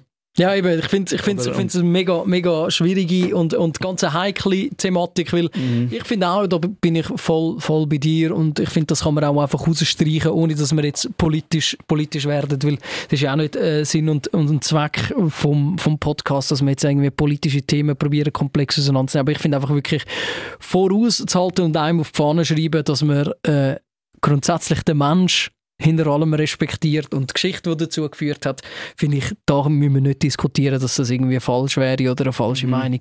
Da kann ich auch, glaube mit, mit gutem Gewissen dahinter stehen, dass man sagt, also, der Respekt ist einfach mal an oberster Stelle Mhm. und nachher tun wir miteinander reden und Ja, ja. finden raus, wo, wo wir uns treffen und vielleicht hat äh, jemand Fehler gemacht in der Vergangenheit oder hat sich vielleicht äh, eben ein Stück Kultur angeschaut und einen Mhm. Teil für sich wollen, wollen künstlerisch ummünzen, was dann vielleicht nicht okay war. ja, für die Menschen, die dahinter stecken. Ich finde, solange man das mit Respekt macht, dann kann man auch Fehler eingestehen, wenn Fehler gemacht worden sind. Oder? Mhm. Ja, die Zeit verändert sich auch und ähm, was du vorher gesagt hast beim Jean-Paul, ich könnte mir auch vorstellen, es hat in Jamaika zum Teil auch ein bisschen, kommt immer davon, wo jemand herkommt, oder Ja. in Jamaika selber. Das, vielleicht hat er auch das damit gemeint, dass er halt Mhm.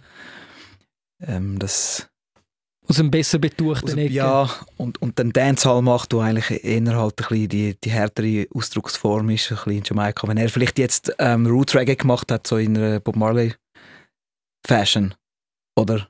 Ja. oder Art.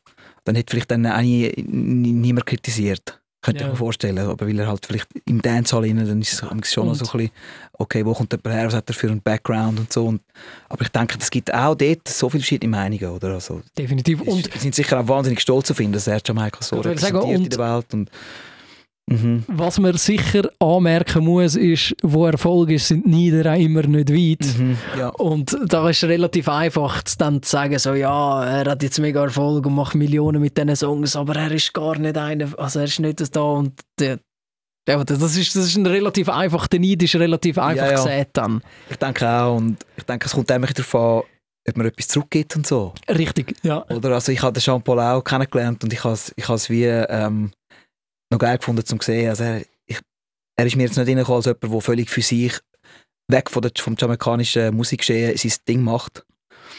Obwohl er eigentlich so ein bisschen seine Lane hat, die er schon lange hat und das Mhm. Gleiche so ein bisschen macht. Aber auch in Jamaika, man sieht ihn. Wollte In sagen, er ist ja immer noch in, in Er- Kingston er, die Heime. Genau, er tut sich nicht abkapseln, oder? Ja. Ich habe ihn gesehen ähm, in einem sehr wichtigen Studio, wo auch viele Junge verkehren und, und dort seine Songs vorne aus dem Parkplatz testen im Auto und Dings. Und, Ja. ähm, ich habe effektiv gerade nebendran gewohnt und habe Ah. am- am manchmal auch gewusst, wenn er dann ist, weil er hat im Auto aussen seine Songs ablassen. Also, wirklich, ist der Jean Ja. Paul auf dem Parkplatz gestanden, Türen auf und hört mal den neuen Song. Genau. Oder, Und dann findet auch ein Austausch statt. Und dann, ähm, eben, ich denke, es kommt auch an, gibt man dann etwas zurück irgendwie, ist, Mhm. ist man noch um irgendwie so. Ja. Ist, das, ist das etwas, was du dann auch zurück mitgenommen hast in, in die Schweiz? Oder? Du hast eben du hast sechs Jahre Jamaika gemacht. Mhm. Ähm, es ist dann irgendwann fast zehn Jahre her gewesen, seit dem letzten Ja, Album. Genau. Und dann bist du mit Family Mhm. auch, wo, wo etwas, wo in Jamaika ja äh, quasi seine Formen angenommen hat, Mhm, oder? genau. Bist du zurück in die Schweiz gekommen und was ist, was ist dann so das, das gewesen, was du mitgebracht hast, die Realität zurück in der Schweiz? Ja, ich muss sagen, für mich ist dann kurz ein bisschen eine Phase von der Über Überforderung gekommen. Oder? Es war Ja. äh, recht viel aufs Mal. Ähm, ja, es ist dann so, gewesen, das dritte Kind ist dann ähm, meine Frau war schwanger, gewesen, wo wir, wo wir da gekommen sind. Ja. Dann ist dann gerade mal bald mal das dritte Kind geboren. Und das ist ja eh schon, ähm, wenn man jetzt neu mit auch schon fix drin ist, ist das eine rechte Herausforderung. Immer, immer, ja. so als drittes Kind. Oder? Und dann ist aber dazu gekommen, halt eben Kids irgendwie ähm, Deutsch lernen, da einschulen. Und für mich war ähm, wieder Fuß fassen da musikalisch, aber wie auch, so wie auch sonst irgendwie vom Leben her. Und ich habe dann äh, Job, Job gesucht und so. Ähm, dann ist die Pandemie gekommen. ja. Also es ist, äh, es ist auch wie für alle nachher Zeit lang nicht so möglich gewesen, ein normales Leben zu führen wirklich. Und ja. es war ein bisschen, strange Zeit, gewesen, wenn ich zurückdenke. Aber, Das auch, war glaube also, etwa 2019, gewesen, wo du zurückgekommen bist. ja, oder? richtig, Ende Ja. 18, also Dezember 18 und ähm, wir noch ein normales Jahr gehabt ungefähr. Mhm. glaube oder? Und nachher Ja, ist es ungefähr, Frühling ja. 20, Frühling 20 ist es, glaube losgegangen mit der Pandemie. Und, ähm, aber es war schon auch mega schön. Gewesen. Mega. Also für mich auch nach diesen Jahren wieder zurückkommen. Ich habe es auch mega vermisst und so. Die Leute, mein Umfeld. Und, aber auch noch mehr, als ich früher gedacht hätte. Weißt du, das Wetter zum Beispiel. Ja. Ähm, jahrelang dann einfach jeden Tag schön und heiß. Ich habe es wirklich auch, auch nicht mehr so gefühlt am Schluss. So.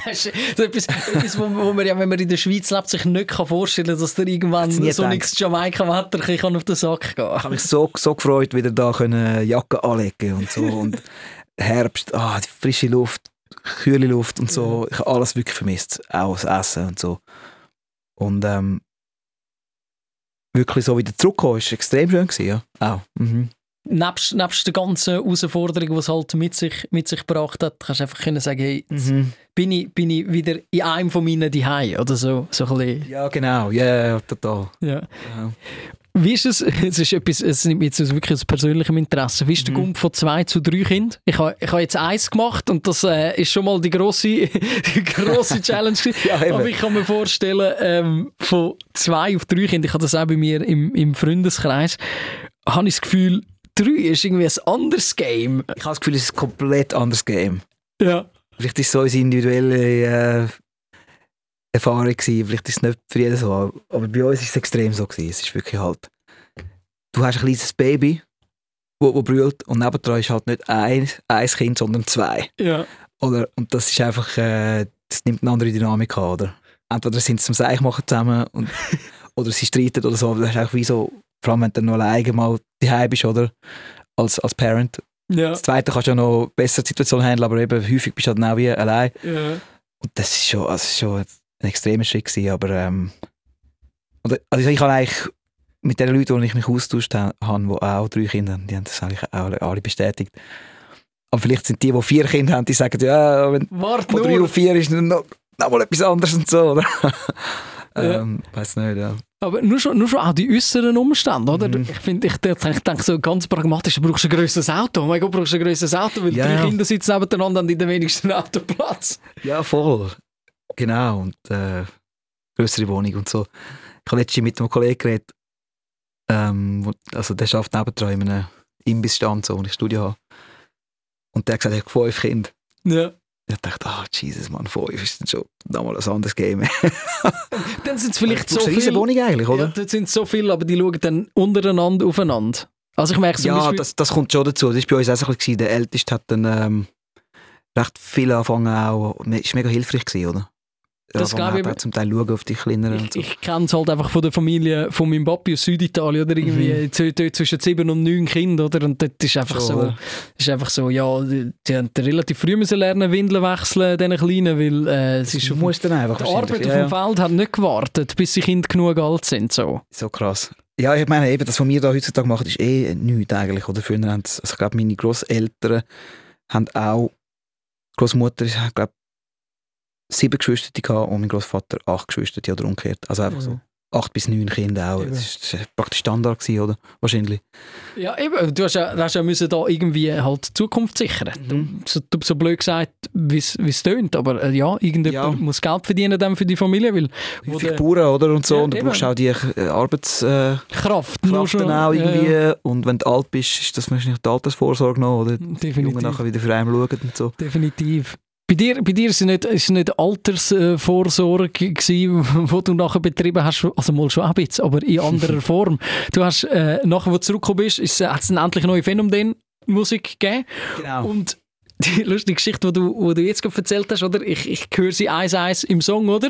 Hat ein bisschen auf dem Arm, summen zu dem Song aus dem Stimmt. Kinderzimmer Streit, oder? Ja, stimmt, ja, genau. Das war nicht bewusst vorher. Aber äh, wie war es für dich gewesen und natürlich auch Mhm. für deine Fanbase? Weil ich meine, du bist in der, in der auf 2000 bis 2010er Jahren Phänomen mega präsent gewesen.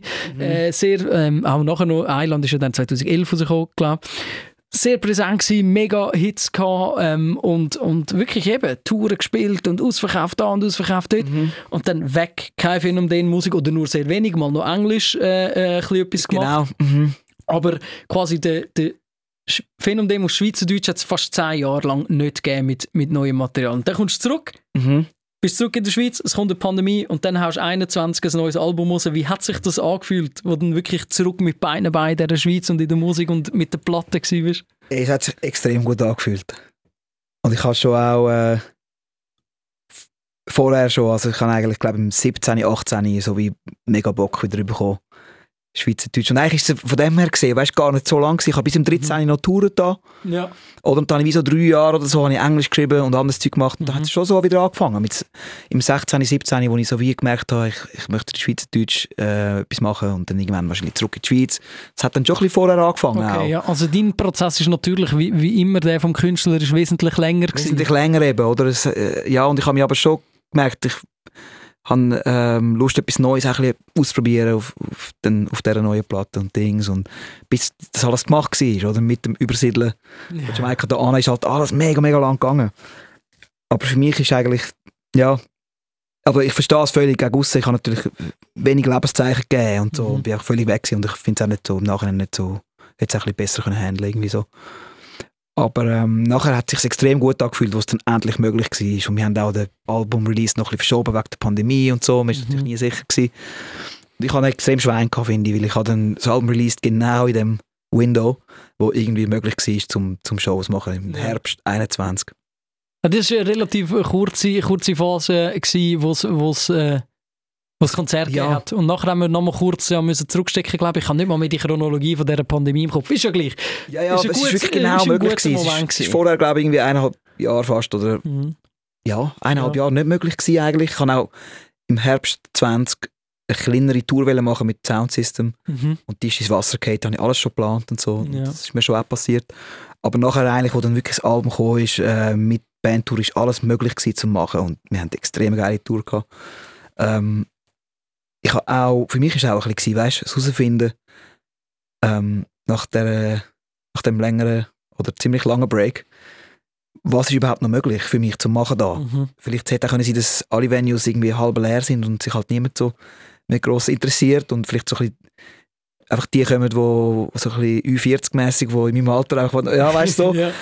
Und äh, obwohl ich voll Bock hatte und unbedingt da Musik machen wollte, ich es einfach müssen realistisch anschauen. Ich habe drei Kinder und so und äh, vielleicht wird die Musik halt mehr ein Hobby und ich muss sonst was anderes machen so. Mhm. und vielleicht auch, weißt du, wie sagt man so, irgendeine Weiterbildung oder irgendwo anders quer einsteigen und so, weil es einfach halt sich dann auch, ich mir nicht leisten von der Musik ja. leben oder, oder so viel Musik machen in meinem Leben. Mhm. Ich habe das voll nicht gewusst, oder? Eben, weil du singst ja auch auf dem einen Song, oder? Du bist zwischenzeitlich ins Lager mhm. arbeiten, oder? Also, genau. Äh, und auf dem einen Song hast, du auch drauf, wo du sagst, hey, im, im Lager alle mhm. am Lachen, oder? Da, der Sänger ist wieder irgendetwas am Rumdudeln. Genau. Eben, du hast, du hast, ist schon nicht so, dass du einfach äh, ein, ein, ein Star-Leben gelebt hast beim Zurückkommen und sagen, ja, ich habe jetzt mhm. vier Jahre Zeit für ein Album, der Klütter lange easy für drei Kinder. Sondern das ist, also, das ist wirklich der, Herd am Arbeiten, um das wieder können quasi ermöglichen. Ja, für mich ist es einfach gewesen, ich mache jetzt ein Album und eine Tour und schaue dann, mhm. was ist das Fazit. Und irgendwie eben, es ist praktisch restlos ausverkauft die Tour. Voll krass, hat mich voll geflasht, oder? Ja. Und äh, es hat auch viele Junge gehabt, die Shows gekommen sind. Das habe ich jetzt auch auf der EP. Ja. Gibt es auch eine Textstelle, wo ich genau das erzähle. Sie, einfach, in der ersten Reihe, oder? Ja, wirklich vorne 17-, 18-Jährige und so. Und ich habe dann bei den ersten zwei, drei Shows fast meine Augen nicht traut. Und dachte, ich bin jetzt zehn Jahre das sind wirklich, nein, warte jetzt, ja, egal, irgendwie acht Jahre oder so, nicht aktiv in der Schweiz live. Und warum kommt ein 18-jähriger Joe, der dort 10 war? Ja. Und ich das letzte Mal, also weißt Ja, also das ist halt wahrscheinlich auch ein Großteil von der dank Digitalisierung, oder? Dass eben die Phänomen-Songs, die musst du nicht suchen im Plattenladen in der mhm. hintersten Reihe jetzt noch eine verstaubte Kopie von Island oder was weiß ich, sondern, ja, ja. sondern das ist natürlich schon Spotify, dort, Radio, Mix, irgendeinen neuen Künstler aus mhm. Zürich, spielst du mal einen Phenom-Song rein, wo du denkst, oh, ist mega geil, was ist das ein hart neuer Shit? Nachher schaust du aufs Datum 2007 und findest so, geiler Scheiß, mhm. Ja, es, es, ist schon auch, äh, wo ich das letzte Mal da aktiv war, dort im 2013 und so, ist mhm. natürlich das ist, äh, schon auch extrem äh, passiert schon, oder? Ja. Streaming-Plattformen einfach, also die Art von Musik hören schon, ist schon völlig mhm. präsent gewesen. Und ich habe einfach dann das Gespräch zum Teil gesucht, mit, nach den Shows und so, mit, mit den Kids irgendwie, so, ja. kommen die also weißt du, so, mega nice. Ähm, Darf ich fragen, wieso kommen die an die Shows? Wieso kennen die die Musik? Viele haben eben gesagt, ähm, sie haben es von ihren Eltern gehört, Ah, oder? Okay, ah, geil. Ja, Ja, ah, sehr geil. Als sie Kinder waren, haben die Eltern das gelost die Und das, das habe ich einfach nicht gedacht, oder? dass das schon so weit ist, dass es wie so ein bisschen generationenmässig halt irgendwie dann weitergeht, oder? Mhm. Dass sie das wie gekannt haben, einfach ein paar Jahre lang und irgendwie ich bin ich rum und dann haben sie mitbekommen, dass es jetzt Tour Konzert gibt, ja. und dann haben sie es mal live gesehen und so. Ja. Und nachher ist also nach der äh, Tour ist für mich dann eigentlich klar gewesen, ich, ich habe immer noch ein bisschen mm, irgendwie mich gefragt, lange es so finanziell, aber ich habe ähm, wie gewusst, ich will und ich muss es, muss das machen. Mhm. Irgendwie so. Wenn, wenn das von den Leuten so, so Herz Feedback kommt, oder? Natürlich, eben, weil äh, es spricht natürlich, es spricht natürlich eben die, die, die Fans, wo wo es von ihren Eltern kennen und dann Mhm. machen wir nochmal schnell back, äh, spulen nochmal schnell zurück zum Peter Reber. Beim Peter Reber sind es mittlerweile drei Generationen, die Konzerte geben. Das ist nochmal ein bisschen etwas. Aber bei dir eben, das sagen die Eltern, haben das gelesen die und die haben jetzt die Jungen mitgenommen. Das ist sicher ein Das habe ich so krass gefunden, das habe ich nie gedacht, oder? Eben, wo du vielleicht mit deiner ersten DJ-Show angefangen hast, aber man muss schon auch sagen, «Streunende Hunde», wo dort, wo dort rausgekommen ist, Mhm. ist ja auch einfach eine wahnsinnig gute Musik, habe ich gefunden, die sich wirklich Ja, ja. auch wahrscheinlich gut, man sagt, verkauft, wobei Musik ja eben vor allem wahrscheinlich auch gut gestreamt worden ist. Mhm. Also ich habe jetzt auch gerade so äh, dir zugestimmt, im Sinne von, das ist natürlich auch ein Aspekt, es ist einfach ein neues Album gekommen und Mhm. irgendwie, dann erreichst du auch wieder einfach Leute so. Ja, eben. Und Das ist schon so, ja, ja, genau. Es ist auch einfach erfolgreiche Musik, gewesen, das darfst du glaube schon sagen. Ja, ja, und ich, ich habe auch Freude, wie es sich entwickelt hat. Ähm, am Anfang hat es auch viele Leute gesehen, gesagt ja, ich kann schon lieber, wenn du einfach voll Reggae machst. Und Ja, das kommt klar. auch in der EP vor, jetzt auf Genau, dem neuen ja. Song, oder? Wo ich eigentlich auf das eingegangen und so. Weil ich halt stilistisch recht viel ausprobiert habe auf dieser Platte. Das hat viele, viele gesagt haben, äh, ja, es wäre mir, es wär mir lieber, hättest du einfach die Reggae-Lane weitergemacht, die du immer gemacht hast. Aber eben auch nicht nur. Es hat viele gehabt, die gesagt haben, das finde ich genau mega geil, dass du mal etwas anderes gemacht hast. Weil wahrscheinlich Und- dein Publikum... Ah, sorry, sag Ja, nein. und, und, und ich merke einfach, seit es rausgekommen ist, es eigentlich wie wächst. Mhm. Und es braucht halt ein Zeit. Und ich habe dann mich nicht, ich habe das auch gesehen, kommen, ehrlich gesagt. Natürlich, ich habe ähnliche Erfahrungen auch schon ein bisschen gemacht vorher. Und ich habe wie gewusst, äh, ich habe mich dazu entschieden, ich möchte es machen. Und ähm, wenn ich Freude daran habe, dann muss ich es muss machen, einfach so. Ja. Für die, die jetzt vielleicht zuhören und schon lange kein Phänomen mehr gelost haben, es ist also nicht so, dass auf einmal äh, der Hard Rock auf der Platte ist, aber es hat dann eben Mhm. vielleicht Rock-Einfluss in, in, in einer Reggae-Nummer. Oder das, was Puristen vielleicht am Anfang nicht so cool gefunden haben, hat sich aber wahrscheinlich dieses Publikum, das dich ähm, 2007, 8, 9, 10, 11 gelost hat, hat sich wahrscheinlich eben auch weiterentwickelt, so wie du, oder? Das stimmt. Also ich, ich bin dieser Frage auch nicht damals ganz entschieden. Es gibt auch Artists, wo ich genau das, was sie machen, so geil finde. Und ich sage einfach, bitte mach nichts anderes. Ja. Ich will das von dir hören. Und das verstehe ich von Art schon, aber ich finde auch, es gibt Artists, die so eine, wie sagt man, so eine Evolution durchmachen. Bandbreite haben, Mhm. die ich eben auch geil finde und sage, ah krass, der, kann das, der macht das auch noch, der kann das auch noch und so. Ja. Und bei mir selber bin ich äh, einfach auf einer Journey halt irgendwie. Und ich merke, ich, ich kann mir das nicht ähm, verbieten selber, weil es reizt mich zu fest, verschiedenes Zeug ausprobieren. Und das mit dem Reggae ist für mich auch ein Ausprobieren, ein Ausprobieren gewesen. Ja. Ich habe vorher Straight Hip-Hop eigentlich gemacht. Wenn, oder? Mhm. Wenn, ich Musik, wenn man kann sagen, ich habe Musik gemacht, dann ist es Hip-Hop gewesen. Und nachher ist es für mich auch so, oh, ich probiere mal das. Oh, es funktioniert Weißt du, so. gut, ist noch, ist noch cool für mich, oder? Ja, und ich glaube, äh, eben, man probiert verschiedenes Zeug aus und vielleicht ein paar Sachen along the way merkt man auch wieder, ah, das lasse ich sein oder so. Mhm. Aber wir haben jetzt auch gemerkt, auf der Tour und so, Streu in die Hunde, der Song, der wächst und wächst einfach so. Ja. Ich glaube, die Leute im Endeffekt schätzen den Song äh, genauso, wie ob es jetzt ein Reggae-Song ist. Also, es kommt eigentlich auch nicht so drauf an, oder? Ja. Also, Also, es ist, du- ist einfach Phänomenmusik. Ja, Das genau. wirklich- Ich, also, das ist geil, wenn du so Mhm. sagst. Das, das, für mich ist das das Beste, oder? Und ich bin einfach ein bisschen so, ich habe ich los, ich immer schon verschiedene Musik gelost. Ja. Ich habe auch in der Zeit, wo ich straight Fokus immer war, Reggae in meinem Output, habe ich immer gelost, habe ich immer verschiedenste Musik.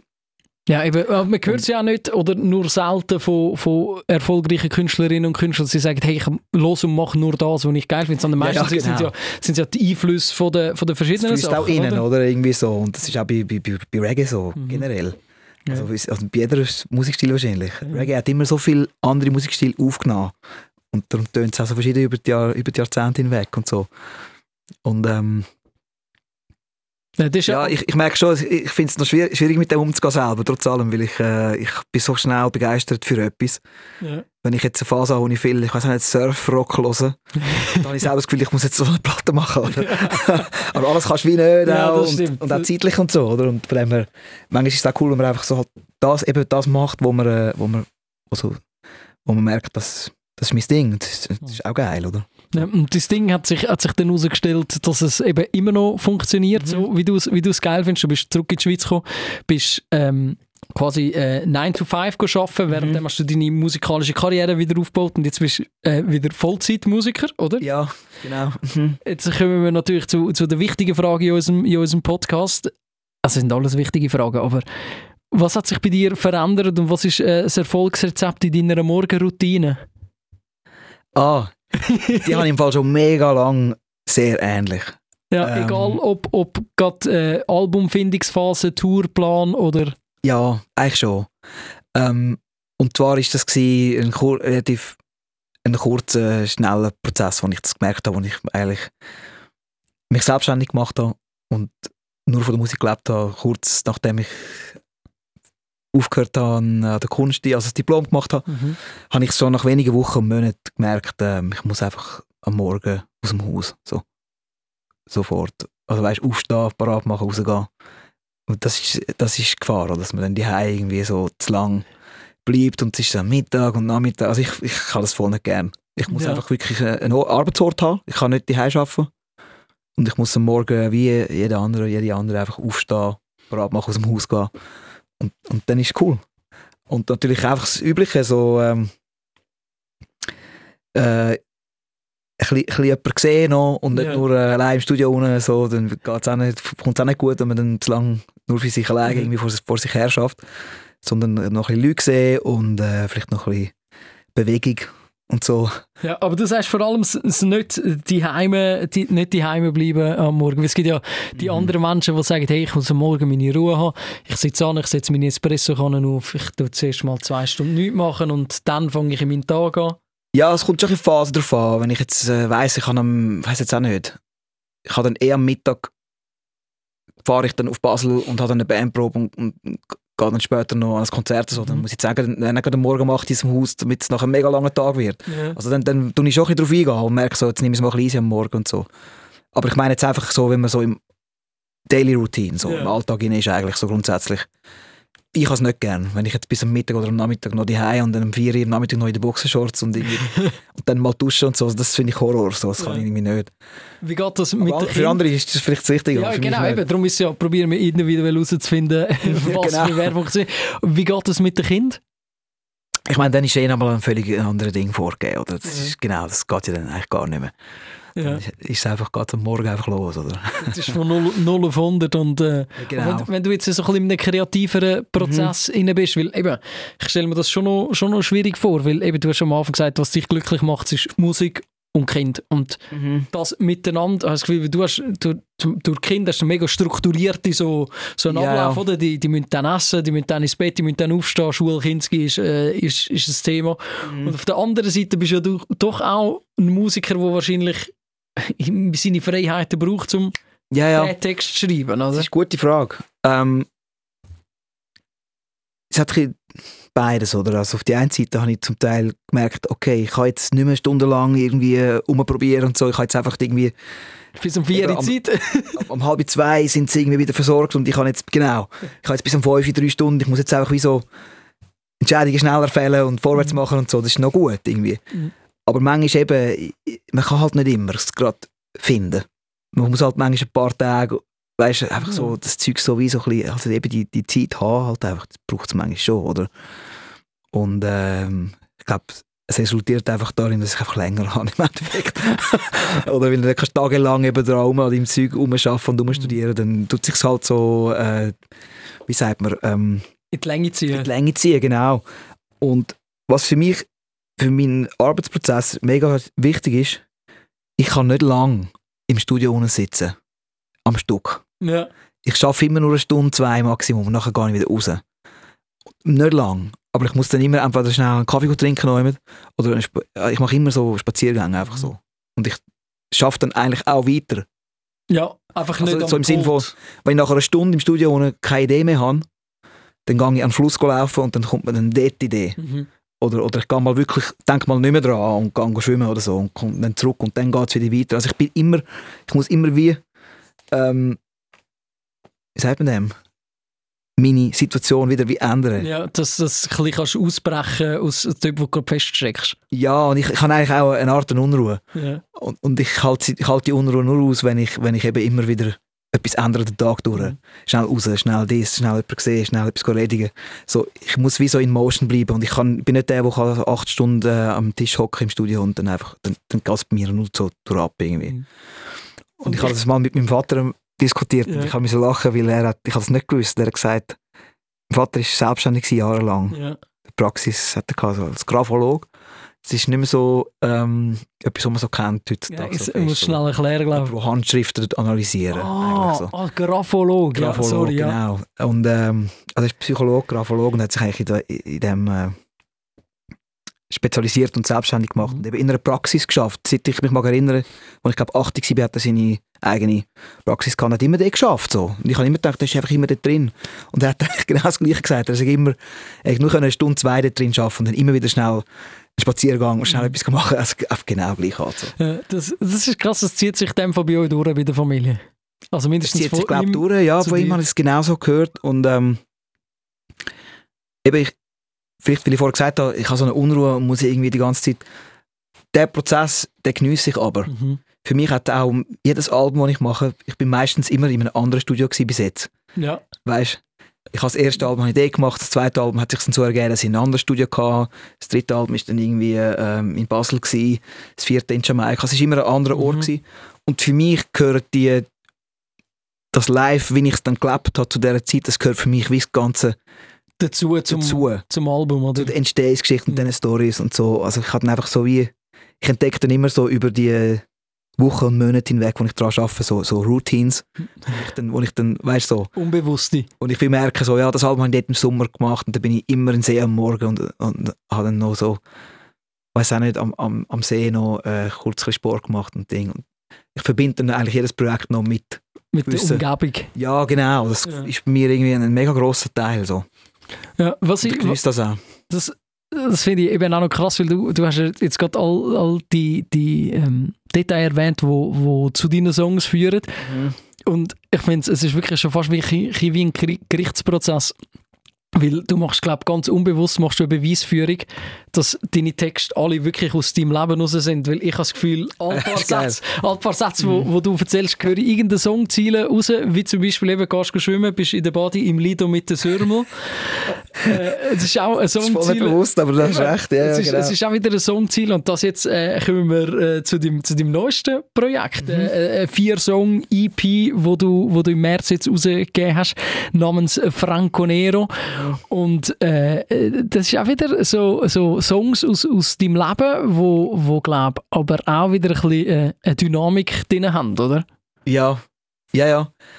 Äh, kannst du spezifizieren, was du meinst? Also einfach so, äh, Ja, ich habe einfach das Gefühl, es hat wieder so, so aus dem Leben ist und Genau, ja. ist, die, die Songs sind, sind wieder aus, aus deinem Leben, aber Mhm. ich habe das Gefühl, sie erzählen wie auch so ein eine Geschichte, weil ähm, der Einstieg ist ja, was sich alles verändert hat bei dir auf dem ersten, auf dem ersten Track Mhm. quasi, woher du kommst und was sich jetzt verändert hat, eben, dass du, dass du im, ich weiß jetzt nicht, ob es auf dem ersten Song ist, aber du bist im Lido mit der Sürmel, bist mit deinen Mhm. Genau, Kindern ist der erste Song, genau. am und du hast äh, die jungen 17-Jährigen in der ersten Reihe an deinem Konzert. Genau. Ähm, ich glaube, ich habe dort wirklich einfach äh, zusammengetragen, was so eine Art Fazit ist für mich oder so neue Standortbestimmung oder so. Mhm. Oder was ist passiert und äh, irgendwie zurückkommen wieder und mit der stilistischen Ausflug vom letzten Album und so. Ich habe einfach wie so, ähm, hat sich so ergeben, ja, das ist das äh, festgehalten in dem Text.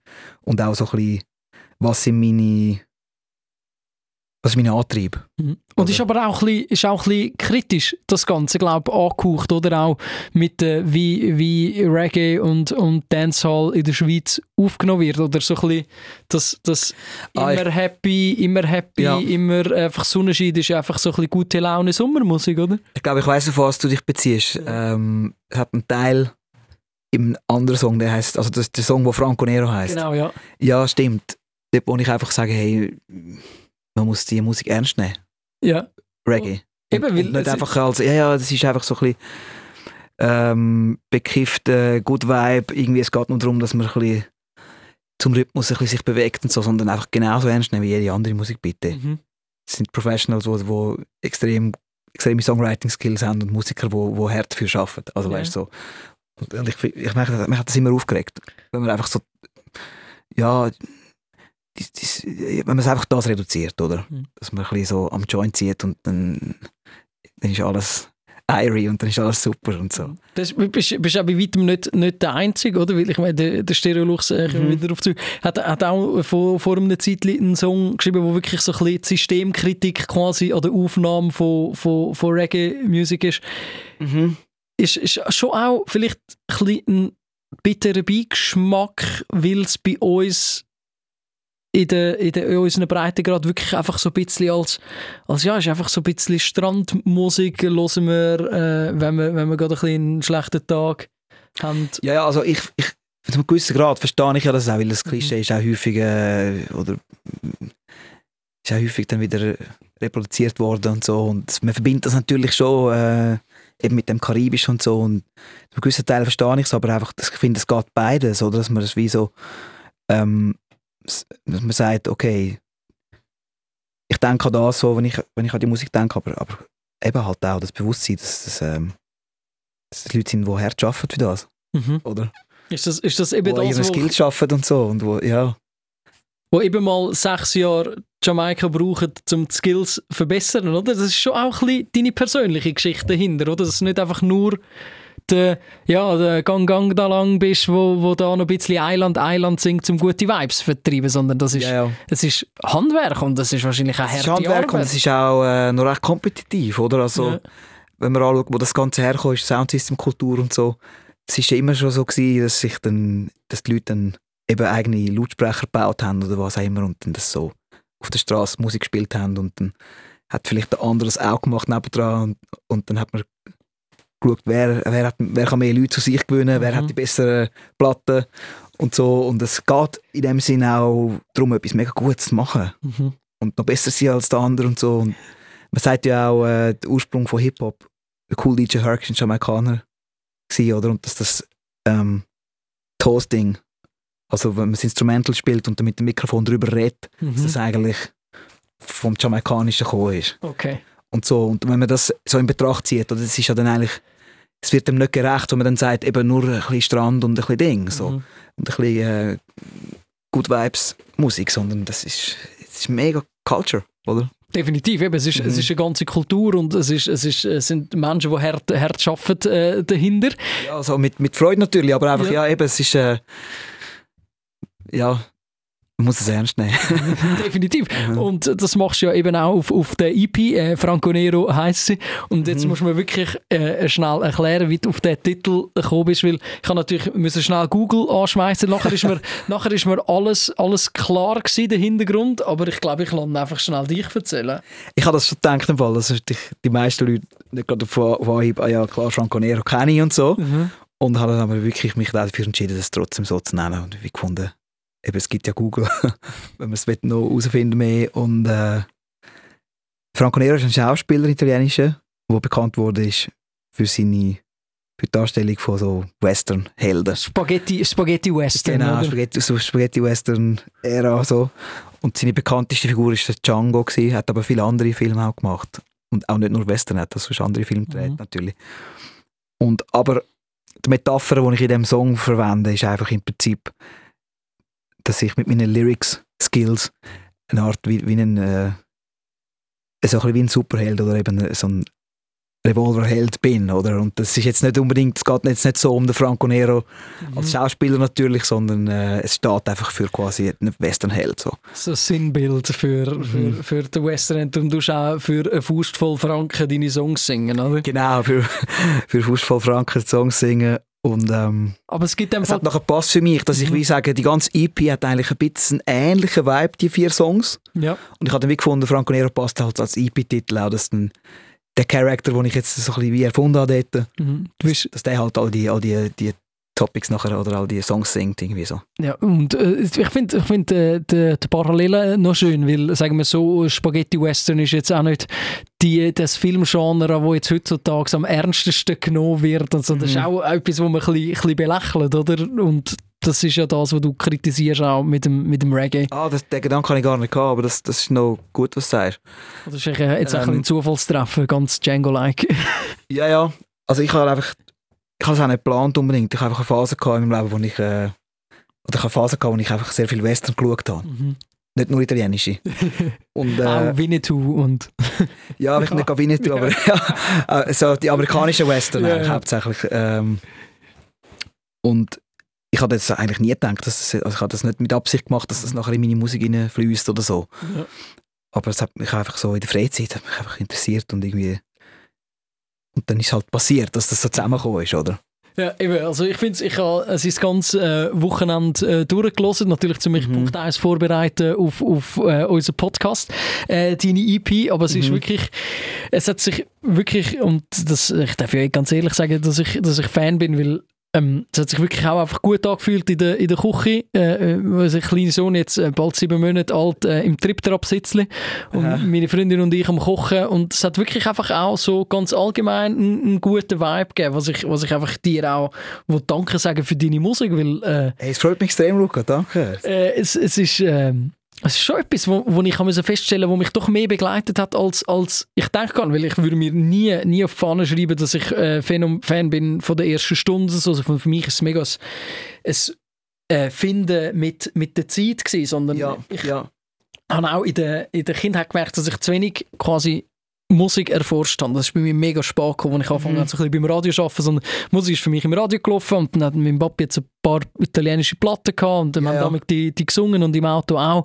Aber viel mehr ist es dann nicht gewesen. Und ich habe gar nicht gewusst, dass ich mir eigentlich selber könnte Musik kaufen und entdecken. Und ich habe, mag mich erinnern, ich habe einen Kollegen gehabt, so zu, zu Schulzeiten, der hat das ein mehr gehabt, einen älteren Bruder gehabt, klassisch, oder der ist schon ein bisschen so ein bisschen, nicht im Ausgang gewesen, aber halt schon ein bisschen gehängt mit, mit anderen und der hat dann irgendwann mal so Schon ein bisschen gewusst, wie es läuft Genau, und so. hat, hat, hat mal so einen Song gezeigt, wo wir am Nachmittag die haben gesehen, ich so, ah, das, das ist ja Schweizerdeutsch. Nachher ist es für mich jahrelang kein Thema mehr gewesen. Und irgendwann später merke ich, ah, das, glaub, das muss Phänomen gewesen sein dazu Ah, mal, okay. weil es, weil es tönt genau gleich. Und dann irgendwann halt später wieder drauf kommen und müssen sagen, wirklich, es, es, es repräsentiert ähm, recht gut äh, eben Zürich, das ist das, was ich ganz am Anfang gesagt habe, wo ich mich sehr, sehr äh, die Heime fühle in deinen Songtext und ich habe mir logischerweise äh, auch noch, noch, noch äh, etwas rausgeschrieben, weil ich kann mir so sagen, wirklich ein bisschen mehr Liebe für deine Songs habe ich äh, bei den Zielen bekommen. Gang am Mittag zu der Nonna essen Pasta mit Tomaten. Ja, ist ja, mir das kann zu lieb- vorstellen, oder? ist mir ihr lieb noch satter, weil ich wirklich dort gefunden habe, ich so, shit,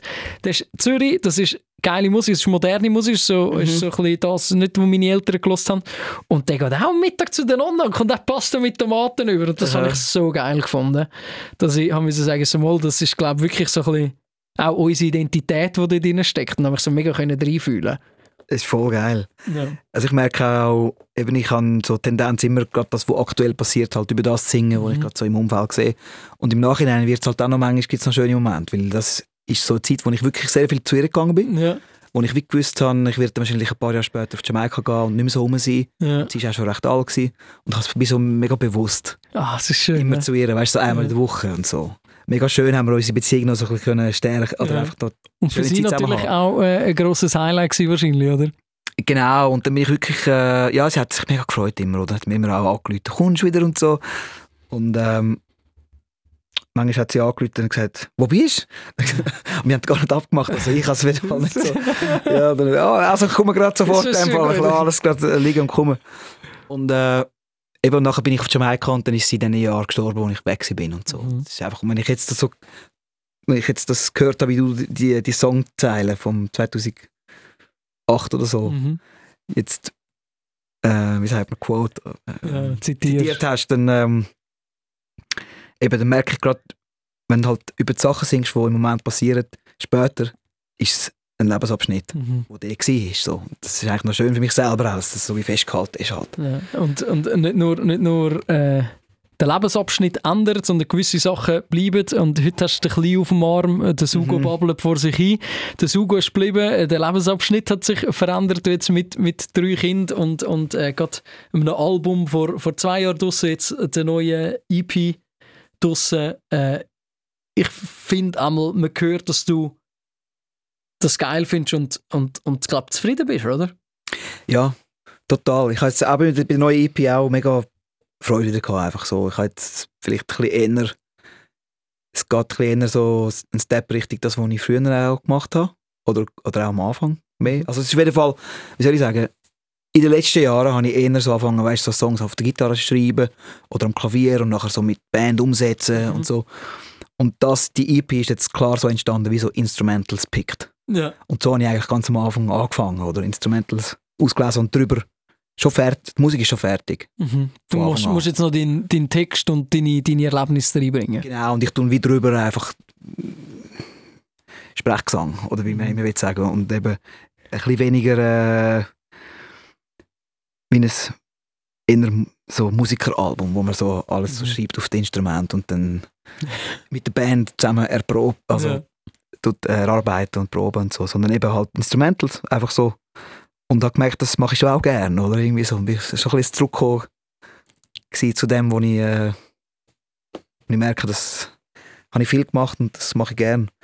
Und gleichzeitig habe ich probiert, ein bisschen frischen Wind schon reinzubringen. Ich glaube, das gehört mir auch. Oder? Das ist nicht nur, okay, jetzt macht er das, was er 2000 sieben gemacht ja, hat. Das ist jetzt einfach nicht, nicht, nicht so ein klassischer purer Regenbeat, wo, wo dann einfach... Ja. Also, sondern es ist schon, ich habe schon das Gefühl, man gehört... Also ich habe das mich, schon gehabt, einfach, oder es ist auch natürlich passiert, mhm. dass man halt äh, vielleicht die Sprache benutzt, ist auch ein bisschen andere, als, als es geht weiter, oder irgendwie ja. so. Und ich höre auch viel zeitgemäße Musik und so und ähm, das ist sicher auch reingeflossen. Und äh, ich bin sehr dankbar, dass du mit dem vorbeigekommen bist und dass wir äh, schon fast anderthalb Stunden können darüber quatschen können. wirklich oh, sehr... Sind jetzt eineinhalb Stunden ja, wirklich hey, schon Luca, Mega nice, danke ja, dir. Und du weißt, was dir äh, noch blüht, weil äh, wir können nicht abschließen, bevor du nicht unserer nächsten Gästin oder unserem nächsten Gast eine Frage gestellt hast, die Aufstellerfrage, genau, stimmt, ja. wo du dir noch darfst aus dem Finger suchen. Ich gebe dir noch äh, eine Sekunde zum Überlegen. Dann kann mhm. ich da nämlich das parat machen, was noch fehlt. Nämlich... Radio 24 Aufstellerfrage.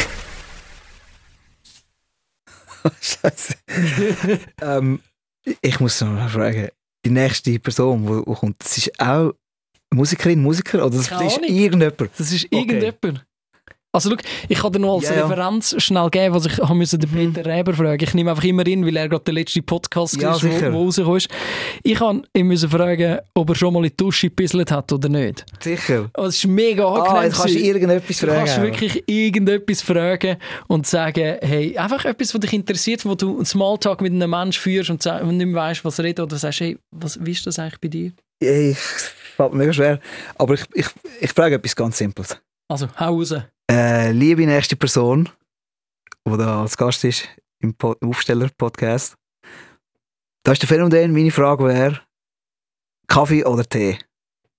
Was trinkst du am Morgen? Passt sehr gut rein in unsere E-Morgen-Routine-Frage. Und jetzt kann ich definitiv abschließen. Äh, Phänomen, es war wirklich eine grosse Ehre für mich. Und äh, ich bin total happy, dass du vorbeigekommen bist. Danke vielmals. Hey, danke dir, Luca. Hat mir auch sehr, sehr viel Spass gemacht. Super Gespräch gewesen. Aufsteller, der Podcast. Die Nina Rost und der Luca Carecci lassen das Mikrofon nach der Morgenshow weiterlaufen. Radio 24